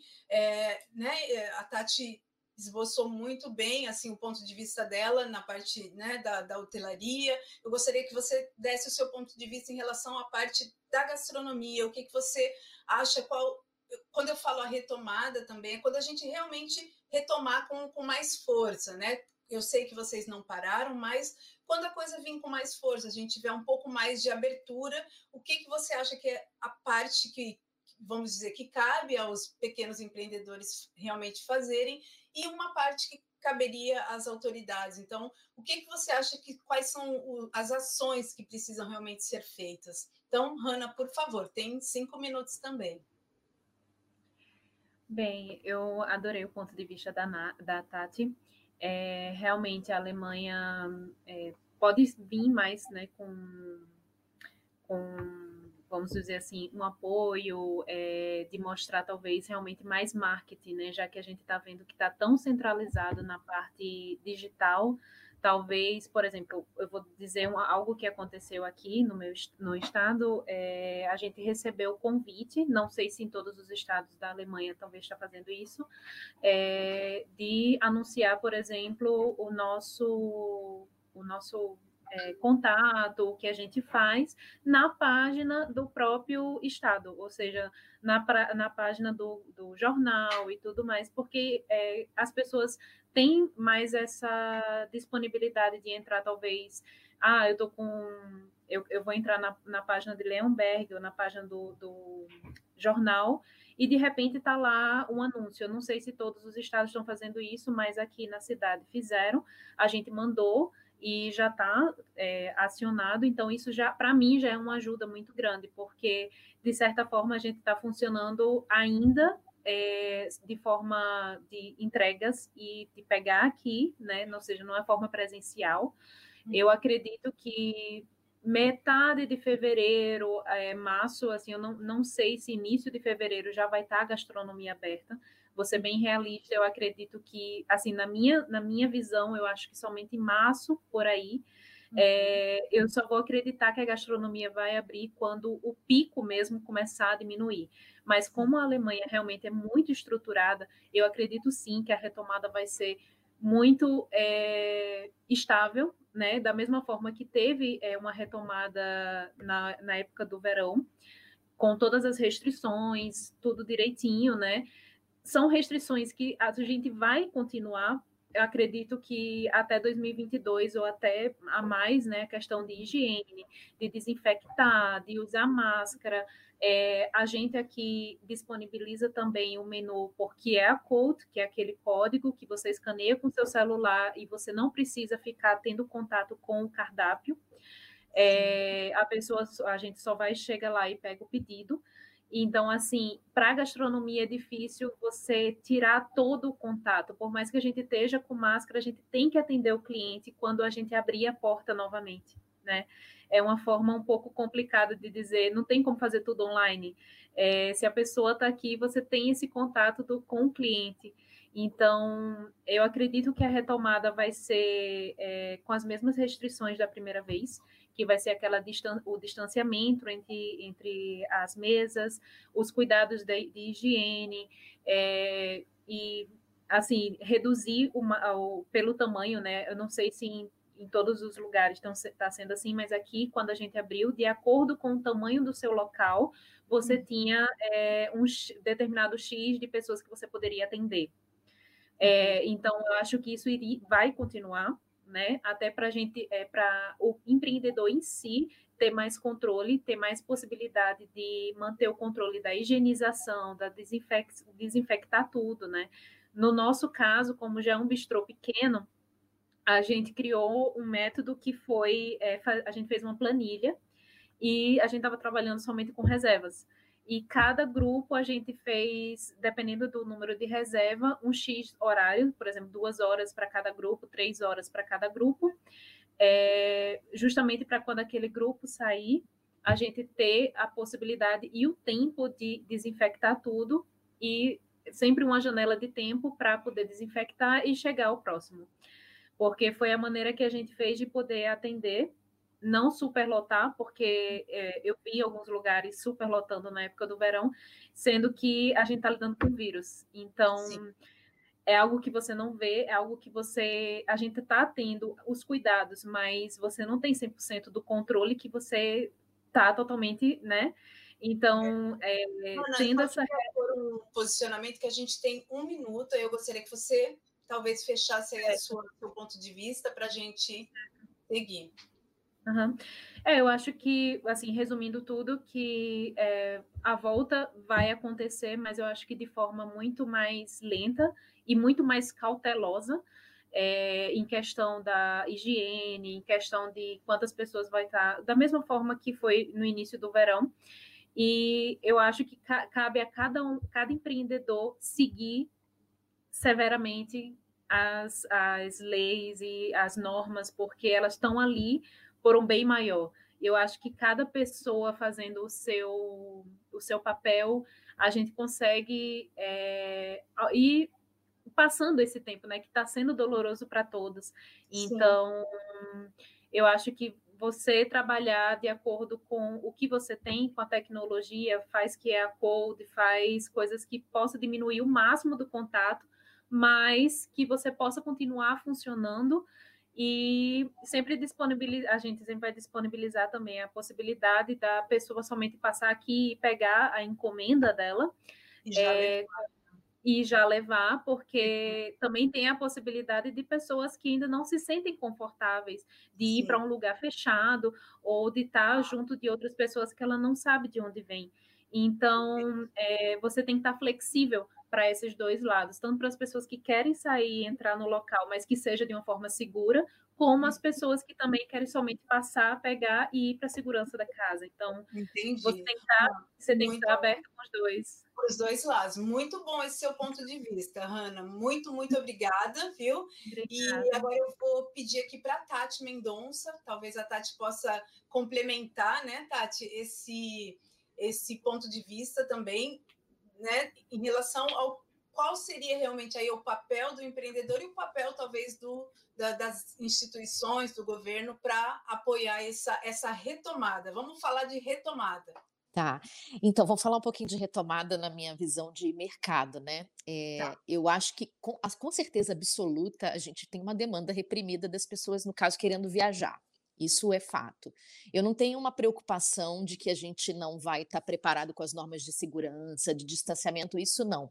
Mas a, a minha preocupação barra curiosidade é como a gente vai estar tá preparado, porque a gente não passou por um processo incremental, não foi acabando, acabando, a gente passou por uma ruptura. E quando esse mercado voltar, eu falo assim, quando acender a luz, o que, que como empresa e como mercado, como é que a gente vai estar? Tá? Porque a gente também se preparou, a gente estudou, a gente se reinventou, mas a gente também não sabe o comportamento desse consumidor, porque tem uma questão financeira aí também envolvida. O euro está altíssimo no caso dos brasileiros tem uma questão política também. Então, assim, a gente. E tem outras coisas, tendências que já existiam antes de turismo, das pessoas procurarem locais mais afastados, natureza. Isso já existe há muito tempo. Só que essa coisa do, do corona tirou a gente do A bruscamente para o B. Então, essas coisas voltaram. Tem caminhos que não tem volta. As meninas falaram bastante da questão do digital a gente vai passar a oferecer também, a gente não vai matar coisas que a gente criou, a gente só teve que meio que reaprender. Mas eu, eu falo no sentido assim, o que, que vem desse mercado e a gente reaprender também, porque da forma que a gente trabalhava antes, talvez dos gostos que o cliente tinha antes, do que, que a gente já estava acostumado, de como a gente tratava, de como a gente vai tratar, eu acho que a gente não, a gente vai meio que aprender de novo. Empresas que talvez estavam bem posicionadas, estabilizadas, talvez não, porque as coisas mudaram, necessidades mudaram, as pessoas passaram por transformação. Então, assim, tem uma coisa e outra coisa, com essa, como eu falei, com a demanda reprimida, a gente vai pegar quase que quando abrir uma alta temporada multiplicada por não sei quanto. Isso vai acontecer. Agora, como mesmo, não sei. Com relação à abertura de fronteira, que é a pergunta que eu mais recebo todos os dias. É, eu também concordo com a Julia, eu acredito numa questão aí mais para o segundo semestre, aqui, mesmo aqui na Alemanha também por vários motivos, enfim, questão de vacina, tem todo um processo aí. Não acredito, se, se vier antes, ótimo, mas eu acho, e também não sei se vai ser aquele pico de abrir assim, chegar todo mundo ao mesmo tempo, pelas pessoas com certeza, mas eu uhum. também acho que vai vir uma coisa para o segundo semestre. Falando de Alemanha, eu acho que a Alemanha, nessa, nessa situação toda, acabou saindo muito bem na foto. Eu acho que foi uma grande oportunidade para a Alemanha de mostrar sobre o povo, sobre a cultura. E eu acho que isso gerou curiosidade nas pessoas, nos brasileiros. Recebi muitas mensagens de pessoas que talvez nem pensavam muito em vir para cá. E eu acho que, inclusive, os países, não só a Alemanha, mas como a Espanha e também dos outros colegas, deviam assim nos, nos patrocinar, talvez, porque nós, como geradores de conteúdo, mostramos tudo que tinha de melhor nos países que a gente mora. Então, assim, a gente também foi embaixador dessa marca, né, dos nossos países. Então, a gente mostrou muita coisa legal e fomentou o desejo também das pessoas virem para cá. Então, meio que não coordenado, cada um olhando um pouco a sua necessidade do que, que precisava e olhando na comunidade que está inserida no país que está trabalhando, a gente meio que formou uma super marca né, para defender os nossos locais e mostrar tudo que tinha de maravilhoso. Então, eu acho que isso vai ser positivo e eu acho que a Alemanha teve uma oportunidade. O próprio marketing do escritório de turismo, eles fizeram várias ações é, infelizmente, é, na pandemia, a Alemanha decidiu fechar o escritório do Brasil após mais de 10, 15 anos, o que é uma pena. Não sei quais são os próximos passos para esse ano, mas o trabalho que eles fizeram, construíram, continua. É, e também fizeram um excelente trabalho na pandemia, mostrando é, a, o que tudo que a Alemanha tem para oferecer. Então, assim, como eu falei, no mercado a gente não sabe muito bem, eu não sei muito bem quando acender a luz como é que a gente vai estar tá, e se a gente acha que está preparado ou não provavelmente para os brasileiros segundo semestre, mas eu acho que como país a gente fez um bom trabalho, é, acabou de divulgação de esperança, de projetos, de campanhas de marketing, e assim, eu vejo uma movimentação da Alemanha enorme nos outros países, né? Também, não só no mercado brasileiro. Mas eu tenho uma esperança aí de que a gente volta mais fortalecido, mas eu tenho uma, uma dúvida de como é que a gente também vai se chacoalhar e quando chegar, que, acho que vai ser o mesmo impacto de uma forma positiva e falar, nossa, e agora, né? Como é que Sim. vai ser receber esse cliente e como é que eu estou preparado? Ou meio que o avião em voo, assim, meio que me dá uma, mais uma preparadinha para eu receber esse consumidor que eu ainda não sei quem é esse novo consumidor aí, talvez. Verdade. Tati, a gente tem um minuto, eu queria que você desse aí uma fechada aí no seu ponto de vista, se você quer colocar mais algum, alguma colocação sua. É, eu vejo que assim, é uma, as pessoas têm me perguntado bastante dessa questão da retomada, e tem algumas coisas, como eu falei, que não voltam, e outras que foram implementadas.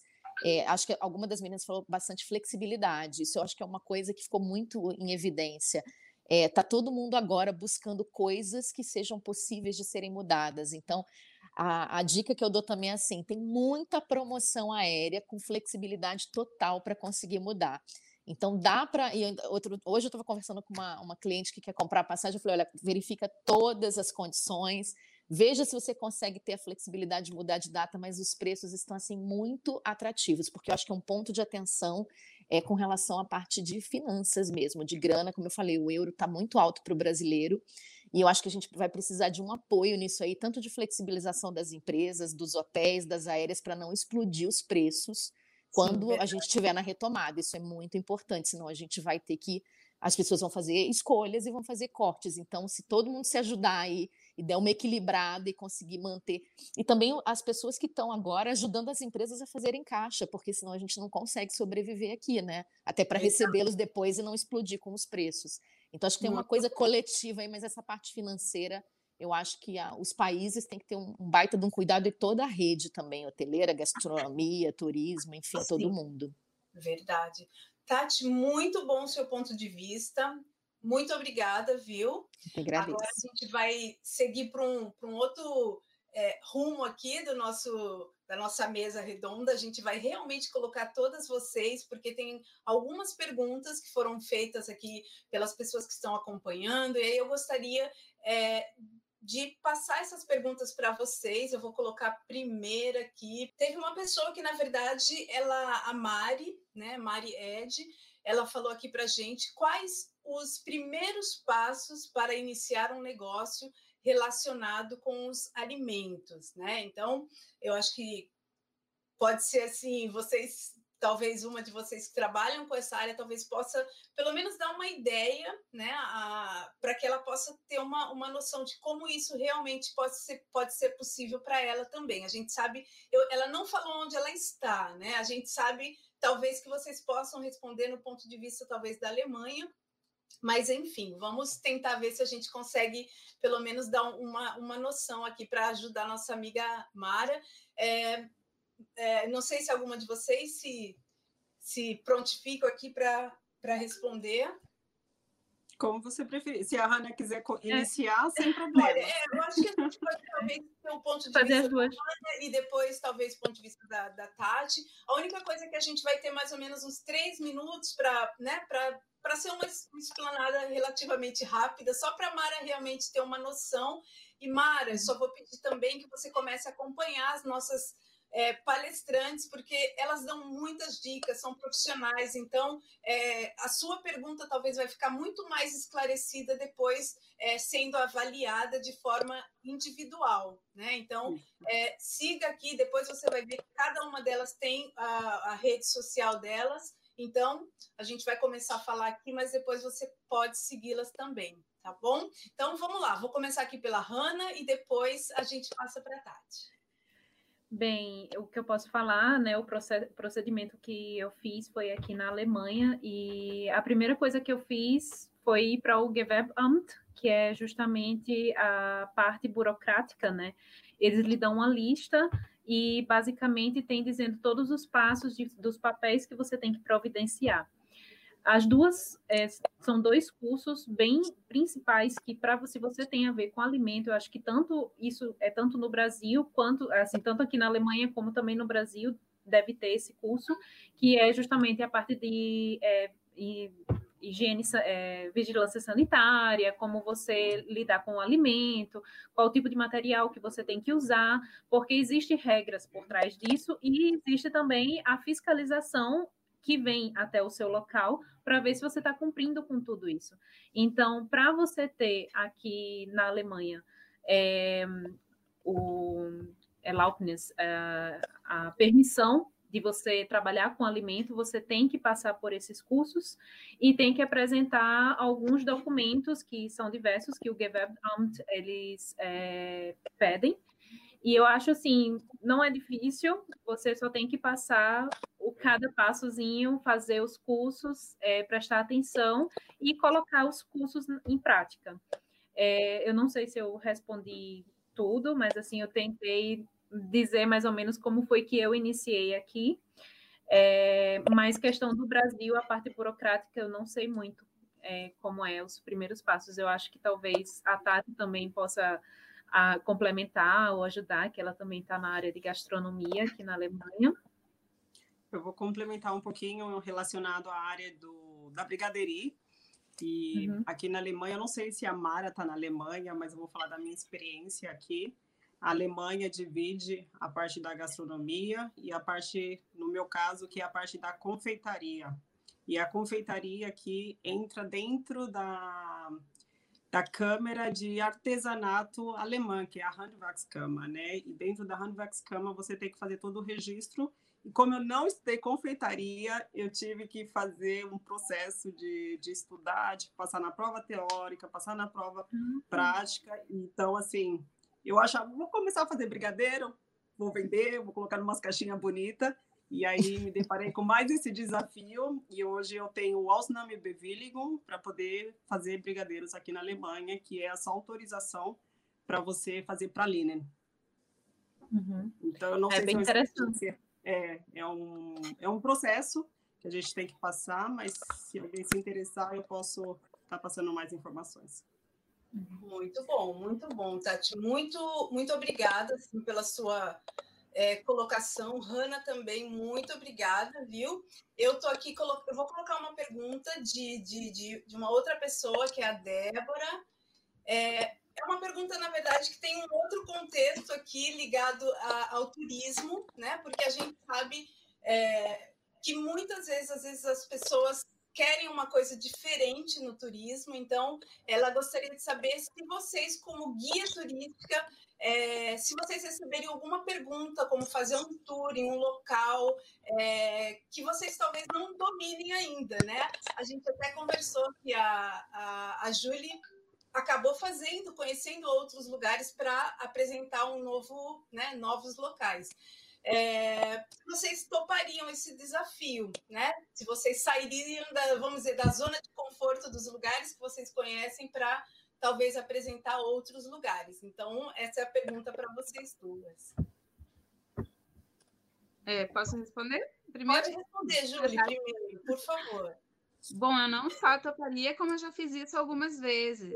Aliás, eu comecei fazendo isso. O meu primeiro tour, eu não era guia. E eu fui convidada, fui, uma amiga me perguntou se eu gostaria de guiar esse, uma família. E ela me passou o roteiro que eles queriam. E a partir disso, eu passei a estudar os locais que eles queriam ir. Eu fui até o local, eu conhecia e tudo mais e, e fiz o tour. Eu até brinco com eles que eles têm direito a um tour grátis, né, comigo, porque foram os primeiros. Olha. Depois disso, aconteceram outras vezes. Eu tenho uma cliente muito querida que se tornou amiga, me segue em todas as redes sociais, a gente conversa vários, várias vezes, né? E ela queria conhecer uma cidade que eu nunca tinha ido. E eu disse para ela: Olha, eu não conheço, eu vou ser tão turista quanto tu. Ela disse: Não tem problema, eu quero que tu me leve. E, obviamente, eu estudei né, antes de levar ela.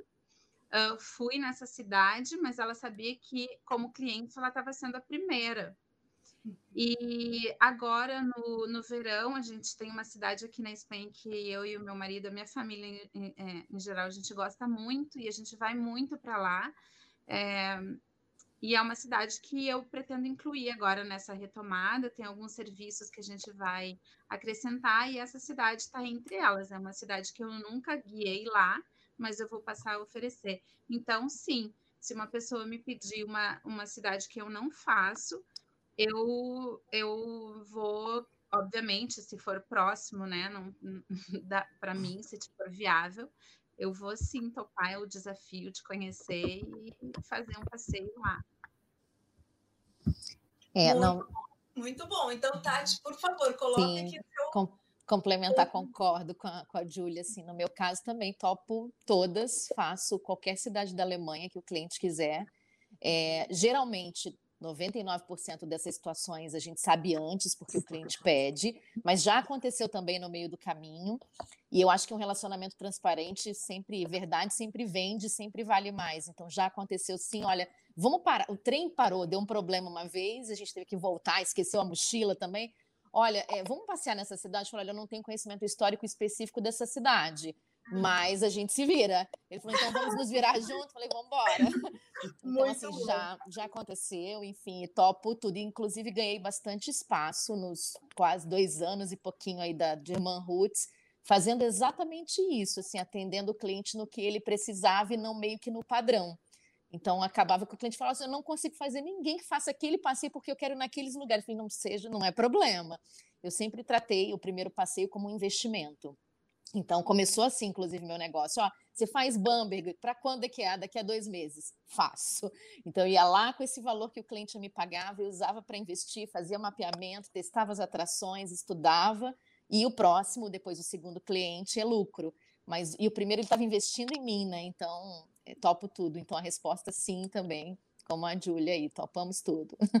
Muito bom, muito bom. Gente, eu acho bem legal. Eu queria aqui, na verdade, tirar uma curiosidade é, em relação aos clientes, né? No caso do Bossa, é, Hanna, os clientes eles são é, locais, assim, alemãos, ou você tem clientes brasileiros também? Oh, incrível que pareça, é, esse ano aumentou muito o nosso público brasileiro, mas de início foi mais o alemão. E de, assim, para mim foi um desafio porque você começa a apresentar a sua cultura, né? Então, o alemão ele é curioso, mas você tem que estimular essa curiosidade, né? Sim. E então, assim, é, de início eles ficava um pouco com medo de provar um suco diferente, é, algo dessa forma, mas aos poucos, com a nossa. A, a, o brasileiro tem uma carta na manga que é a simpatia, o jeitinho de falar, de explicar, né? Sim, então, eu acho assim, isso. Então, dessa forma, a gente foi quebrando aquele gelo e jogando a fagulha da curiosidade. Hoje em dia vem aqui e provam de tudo. Até pergunto, tem alguma coisa nova dessa semana? O que você vai fazer alguma coisa interessante essa semana? Ou tem um suco novo? É, mas agora, né, justamente nesse ano de 2020, como a gente estava mais ativo é, e fez muitas parcerias, eu comecei a, a falar né, e, e, participar muito mais de, dos grupos de empreendedorismo. Então, aos poucos, foi aumentando muito o nosso público brasileiro. E hoje em dia, eu acho que tá, a gente está basicamente igual é, entre os, o público brasileiro e o alemão. E isso é muito bom, porque quando a gente está aberto, é, vou, vou desabafar uma parte que eu tenho muita saudade quando a gente está aberto de você ver famílias alemãs, famílias brasileiras, todo mundo é, festejando junto, sabe? E aquela alegria no próprio local. E claro que de início, quando é a primeira vez, a família alemã às vezes acha interessante, né? Porque às vezes a gente fala muito, a gente gesticula muito, mas, mas eles admiram isso, e da mesma forma que a gente acaba admirando a cultura deles. Então, assim, no meu espaço, eu começo a ver um espaço de integração e rola amizade e tudo mais. Isso, isso para é mim, isso é muito bom. Muito bom. Muito legal. Ai, gente, adorei, adorei. Assim, eu acho que é, é, é bom a gente ver esses pontos de vista, né, de, de cada uma, de saber mais ou menos né, o que a pessoa faria ou não faria, porque às vezes a gente acaba tendo medo, né? Eu acho que muitas vezes é isso, às vezes a gente fala um não, ou, ou acaba talvez dispensando algum, algum trabalho que poderia ser muito legal, né? Eu teve até na, na, na palestra da, de ontem uma pessoa que tinha morria de medo de fotografar bebês e de repente ela achou aquilo como como a razão de vida dela, de fotografar bebezinhos recém-nascidos. Descobriu então, um negócio, né? Descobriu um nicho, assim, muito bacana, e que ela, ela sabia fazer aquilo. Ela falou, eu não sabia que eu nasci para fazer isso, né? Então, eu acho que é muito, muito legal esse ponto de vista. E queria saber assim, para vocês, teve quando vocês começaram, vocês tinham alguma restrição dentro de vocês assim? Eu acho que não, isso eu não quero, assim, ou vocês foram abertos, ah, vou realmente trabalhar com isso, vou. Vocês, alguma de vocês tiveram essa restrição ou não? Eu acho que no meu caso foi meio parecido com a Tati, assim, de ah, eu já tinha meu salário, eu estava na zona de conforto e ter que ir atrás, você que batalhar pelo pelo seu pão de cada dia, e eu acho que assim, é, você superar essa barreira foi assim, foi o desa maior desafio. Né? E eu acho que quando você supera isso e você tem as estratégias, as ferramentas certas, então acho que não existe bloqueio. Não existe bloqueio. É Quem muito... resolve empreender está arriscado a tudo. E aí, o que é mais engraçado, como que a gente realmente se renova, né? Agora foi por, por, essa situação, talvez daqui a algum tempo a gente vai ter outras situações, e o importante é essa renovação sempre, porque eu, eu penso assim que no processo de renovação a gente se redescobre, né? Às Sim. vezes você fala, nossa, como foi legal isso, gente, eu não sabia que isso era tão legal, né? De repente, é uma coisa meio forçada às vezes, mas às vezes a gente acaba descobrindo outros caminhos, né? É, muitas uhum. pessoas estão começando a escrever, a, a Jana fez um, né, um e-book, talvez antes talvez não teria pensado nisso, né? Não sei se era uma coisa que estava nos seus planos ou não. É, na verdade, o e-book ele já existia. Eu dava ah. ele para os meus clientes, só que ele não era tão completo, ele era mais uhum. básico, ele tinha 30 páginas e agora ele tem o dobro. Uau. E sobre é, essa, essa pergunta que tu fez, eu acho que a renovação, pelo menos no meu ponto de vista, trabalhando como guia, uh, o que eu, sabia, eu, eu, eu, sabia o que eu não queria, eu não queria fazer o que todo mundo estava fazendo, né? Uhum. É, então, eu acho que essa renovação, a, praticamente a cada cliente, a gente faz uma coisa nova porque nenhum cliente chega quando a gente trabalha assim com essa exclusividade, é, é, essa coisa tão pessoal, nenhum cliente te pede a mesma coisa sempre. Opa, minha câmera caiu. É, então a gente se renova a cada cliente. Tu tem que inventar uma coisa nova, tu tem que saber o que, que ele quer. É, então a gente aprende a, com cada um deles. Então é um desafio mesmo a cada tour, a cada cliente que chega. Muito legal. Meninas, olha, a gente está indo aqui para a nossa é, reta final, mas eu gostaria de pedir para que cada uma de vocês realmente deixasse, deixasse aqui para a gente uma, vou dizer uma mensagem, mas alguma palavra que vocês acham que, que seria legal nesse momento para as pessoas que talvez querem empreender, não, estão tendo aquela coragem, ou que talvez estão empreendendo, estão passando né, por esse momento difícil. Então, eu vou deixar para que cada uma de vocês possam é, realmente deixar uma mensagem aqui para elas e também vou abrir um espaço para que vocês falem um pouco sobre o planejamento de vocês para o futuro. Se vocês tiverem é, algum curso, algum um livro, não sei, o que vocês estão aí planejando e que vocês queiram deixar aqui, é, eu vou deixar em aberto para vocês falarem também? Ter. É, a gente tem um tempinho, então vou deixar cinco minutos de novo para cada um falar, tá bom? então vamos lá, vou colocar aqui a primeira, vai ser a Tati. Vamos colocar a Tati aqui inteiro na tela. E, e aí, Tati, por favor, deixa a sua mensagem aqui para a gente. Então vamos lá. E a mensagem que eu gostaria de, de deixar para as pessoas que pensam em empreender dentro da hotelaria, no setor hoteleiro, eu digo que agora o momento talvez não seria o mais adequado, e se você não vem dessa área, procure profissionais capacitados para te auxiliar nesse processo de abertura de empresa, de dentro da hotelaria. Mas não desanime se você tiver esse sonho. E é quem vem dessa área, então pode estar arriscando, mas eu eu aconselharia esperar mais um pouco até a situação se estabilizar e a gente pular esse muro de pandemia. Eu acredito, a gente acredita que a hotelaria vai voltar com, com a mesma força que tinha antes dessa situação. Isso seria para o pessoal que queira investir na, na área hoteleira. Mas se você quer empreender de um modo geral, arrisque, tenha um plano de negócios, eh, de marketing, e procure mesmo assim pessoas que, que vão te auxiliar nesse processo. E eu sempre falo aqui que um contador e um advogado, a Ira Maia também sempre está falando isso, né, Cláudia? Você também. Verdade. Contador e advogado são duas pessoas que têm que andar com você de mãos dadas desde o primeiro momento que você decidir empreender. Mas se você desenvolver um negócio, você acredita nele, você tem essa capacidade e essa habilidade dentro do negócio que você quer desenvolver, empreender, não desista. E mesmo que a primeira porta aparecer, vão aparecer outras mais lá na frente, mas não desiste, vão abrindo todas elas até chegar no destino final. E essa é a mensagem que eu gostaria de estar passando para todo mundo.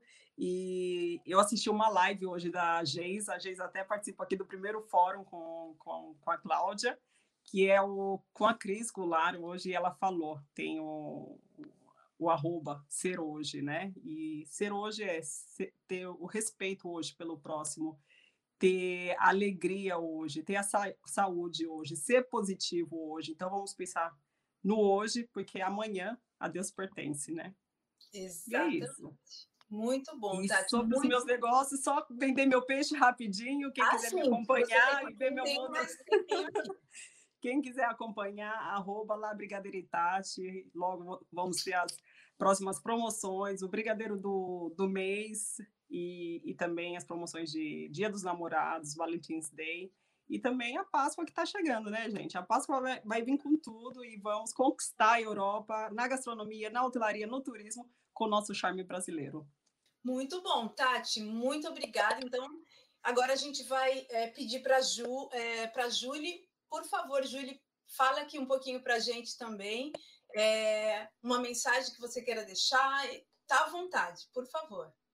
Bom, eu quero deixar uma mensagem para quem tem esse desejo de empreender em geral, não, não especificamente na área do turismo ou em alguma área, mas se tem essa, esse desejo né, de começar um negócio próprio, de dar esse passo, é, a gente tem aquele estado que diz se tem com medo, vai com medo mesmo. Então, saia da sua zona de conforto, é difícil.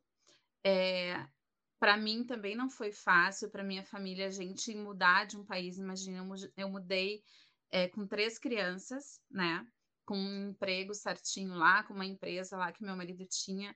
Mas se a gente não tivesse dado esse passo, a gente continuaria no lugar em que a gente estava. Isso também é empreender na, na vida, né? Não só nos negócios. Então, eu acho que o mais difícil é a gente sair da nossa zona de conforto. Esse é o maior desafio. Então, procura essa força em algum lugar e dá esse passo.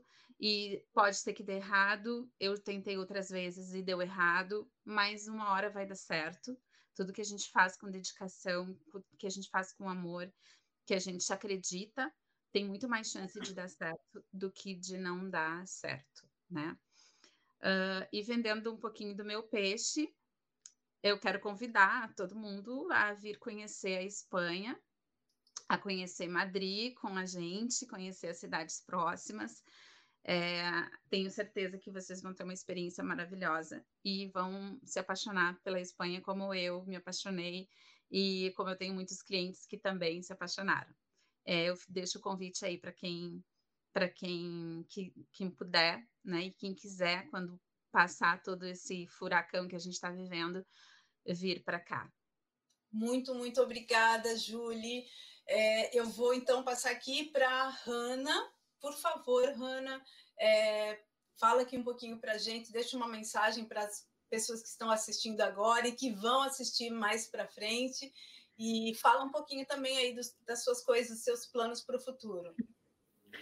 Certo, primeiramente eu queria, assim, o intuito, né, de todo esse grupo é dar, a gente transferir essa força, porque a gente não, a gente sabe muito bem que empreender não é fácil, não é um mar de rosas. Porém, nada é impossível. A gente aprende a cada processo, como eu sempre falo. É, então, se desde assim eu li, né, a Mari, a Mara Ed, ela fez aquela pergunta e eu me vi no meu início e muitas, muitas pessoas falando o quão era difícil abrir. Mas eu, a dificuldade vai de pessoa para pessoa. Se você enxergar aquela dificuldade apenas como etapas que você tem que seguir, para alcançar o seu objetivo, porque o seu objetivo é só seu. Se você sabe é, muito bem o propósito que você vai fazer aquilo e que aquilo lhe faz feliz, você vai fazer aquela dificuldade para alguém, mas aquilo ali vai ser para você perfeito, porque é o passo que você tem que alcançar para atingir o seu objetivo, o seu sonho. Então, não é impossível, tem que ter força, tem, não é um mar de rosas, isso é real, mas quando você faz aquilo que você ama, é muito confortante, sinceramente. É, todos os dias você vai amanhecer com aquele brilho no olho e você vai saber por que, que você está amanhecendo para trabalhar e fazer aquilo com todo o amor, com toda a força que você tem. E se alcançar algum se tiver algum problema, se tiver, por exemplo, como está acontecendo a pandemia, é enxergar como você pode aprender com aquilo, o que você pode modificar, o que você tem que aprender a mais ou se especializar na sua área para dar o seu melhor sempre. É, e é, basicamente os projetos, né? Como todas as meninas falaram, assim, o projeto futuro, todo mundo eu convido a seguir o Bossa Brasil, que a gente sempre está postando as novidades. E assim vai ter as promoções para o Dia dos Namorados, né? Agora em fevereiro e algumas parcerias, mas sempre quando for é, tendo o fechamento da parceria, eu vou lançando lá. E eu convido todos a continuar seguindo o nosso trabalho e o que eu puder ajudar, eu estou aqui. Pode me mandar mensagem tanto no Bossa como também no meu privado. É, e é isso. Se, se, se você tem um sonho, siga. siga em direção a ele. Muito, muito bom, Hanna. Muito obrigada, Hanna, pelo seu sua mensagem aqui para gente. E aí agora vou deixar a Tati Mendonça para deixar a mensagem dela aqui também, falar um pouco do, dos planos futuros dela também. Então vamos lá, Tati. Eu acho que a mensagem para quem quer empreender já está começando nisso, assim, a gente está vivendo tempos muito, de uma incerteza muito grande.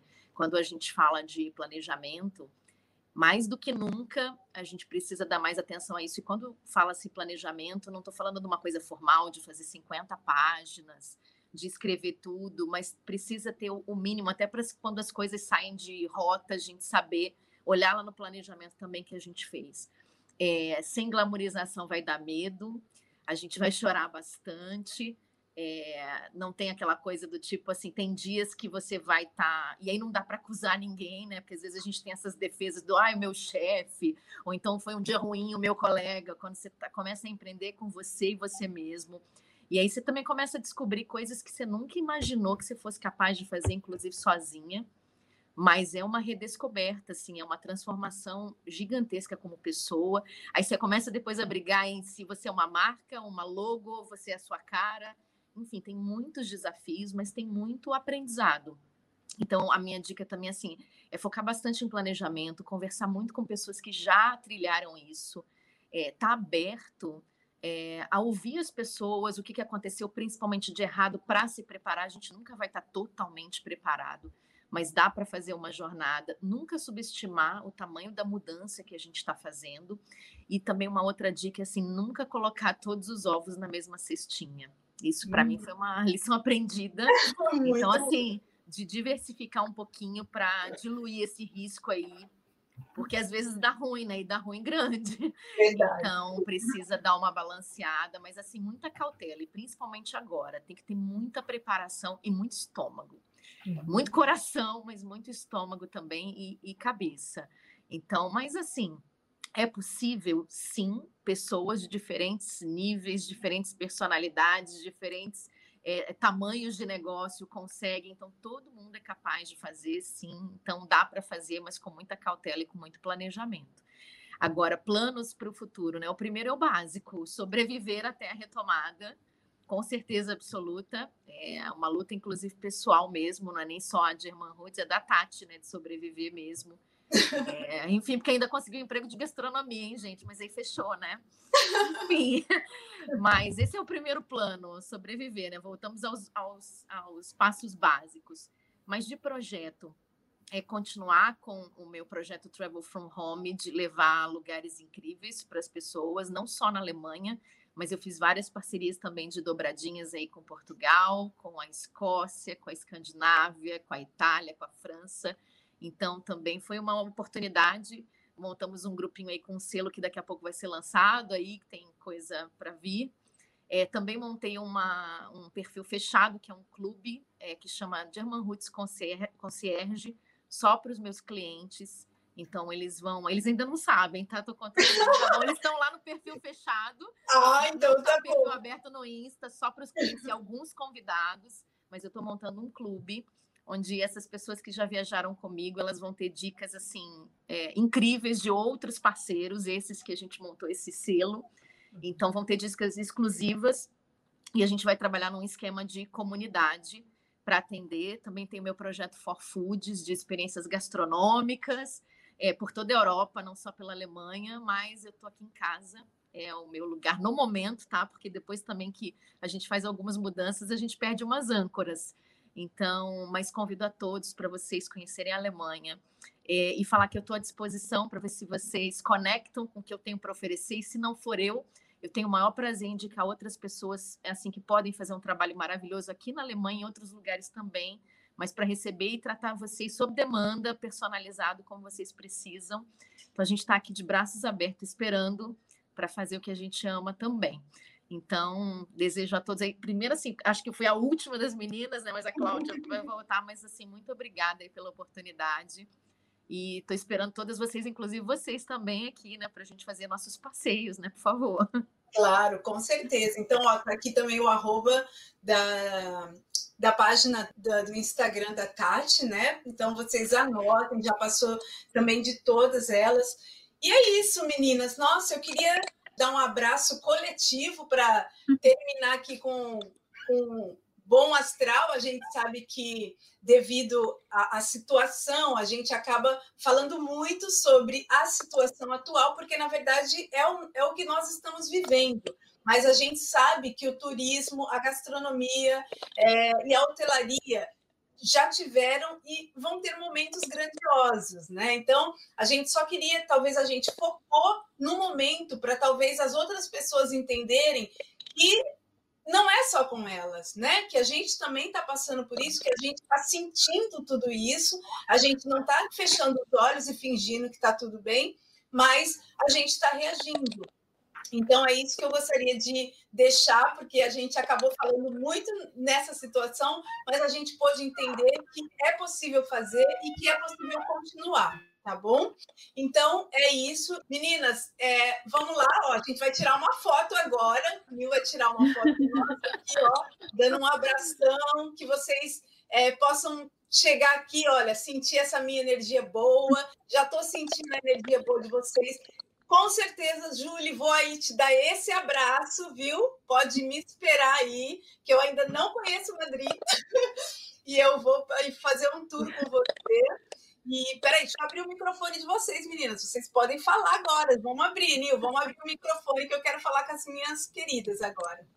E é isso, meninas. Então, olha, sejam muito, muito bem-vindas. Assim, é, não, eu não vou dizer, a Ju está chegando agora no projeto, né, Ju? Mas que vocês possam, assim, é, ser bem-vindas no, no, geral, que todas vocês possam criar conexões, né? Que daqui a pouco eu escuto assim: olha, a Hanna foi lá para Madrid, a Elisângela fez um tour com a Tati. Isso que eu gosto, eu gosto de criar conexões. Então, a gente sabe que talvez eu não vou, mas eu vou indicar os meus amigos para para ir fazer esse tour ou para ir no, no, no bistrô da, da Hanna. E é isso, a nossa vida é conexão, né? Gente, muito, muito obrigada, tá? Muito obrigada. Um beijo para vocês. Um segundinho. Sim, pode Eu falar. quero te agradecer. Você agradece tantas, tantas mulheres, e eu quero deixar meu agradecimento final. Obrigada pela oportunidade, de coração. Continua com esse projeto maravilhoso. E eu quero te elogiar mais uma vez. O primeiro fórum de empreendimento da Brainpex. Eu já participei de vários fóruns aqui na Alemanha, mas um brasileiro foi um desafio assim de sem explicação. Nossa, Obrigada por esse desafio. Não, a Tati falou para mim, gente, eu, eu faço os fóruns é, aqui da Alemanha, em alemão. Eu falei, Tati, então aqui vai ser fichinha. Ai, meu Deus, será? Mas, gente, eu, eu acho que é, é, um. Parece que não, mas a gente, que a gente possa trazer muito mais, muito mais fóruns, seminários, que possam acontecer muito, muitas outras ações, porque a gente precisa disso, né, Tati? Com Seja certeza. ação pontual em cada região, ou uma ação assim internacional como a gente está fazendo. A Júlia falou: Poxa, eu sou a única aqui da Espanha, o povo tudo da Alemanha. Mas, olha, foi muito bom a gente ver o ponto de vista da, da, né, da perspectiva dela, da, da Espanha. Então, eu acho que é muito importante tudo isso. Tá bom, meninas? Então, muito obrigada. Alguém mais quer falar alguma coisa? Então foi, né? Beijo para todos. Um beijo, muito obrigada. Tchau, tchau.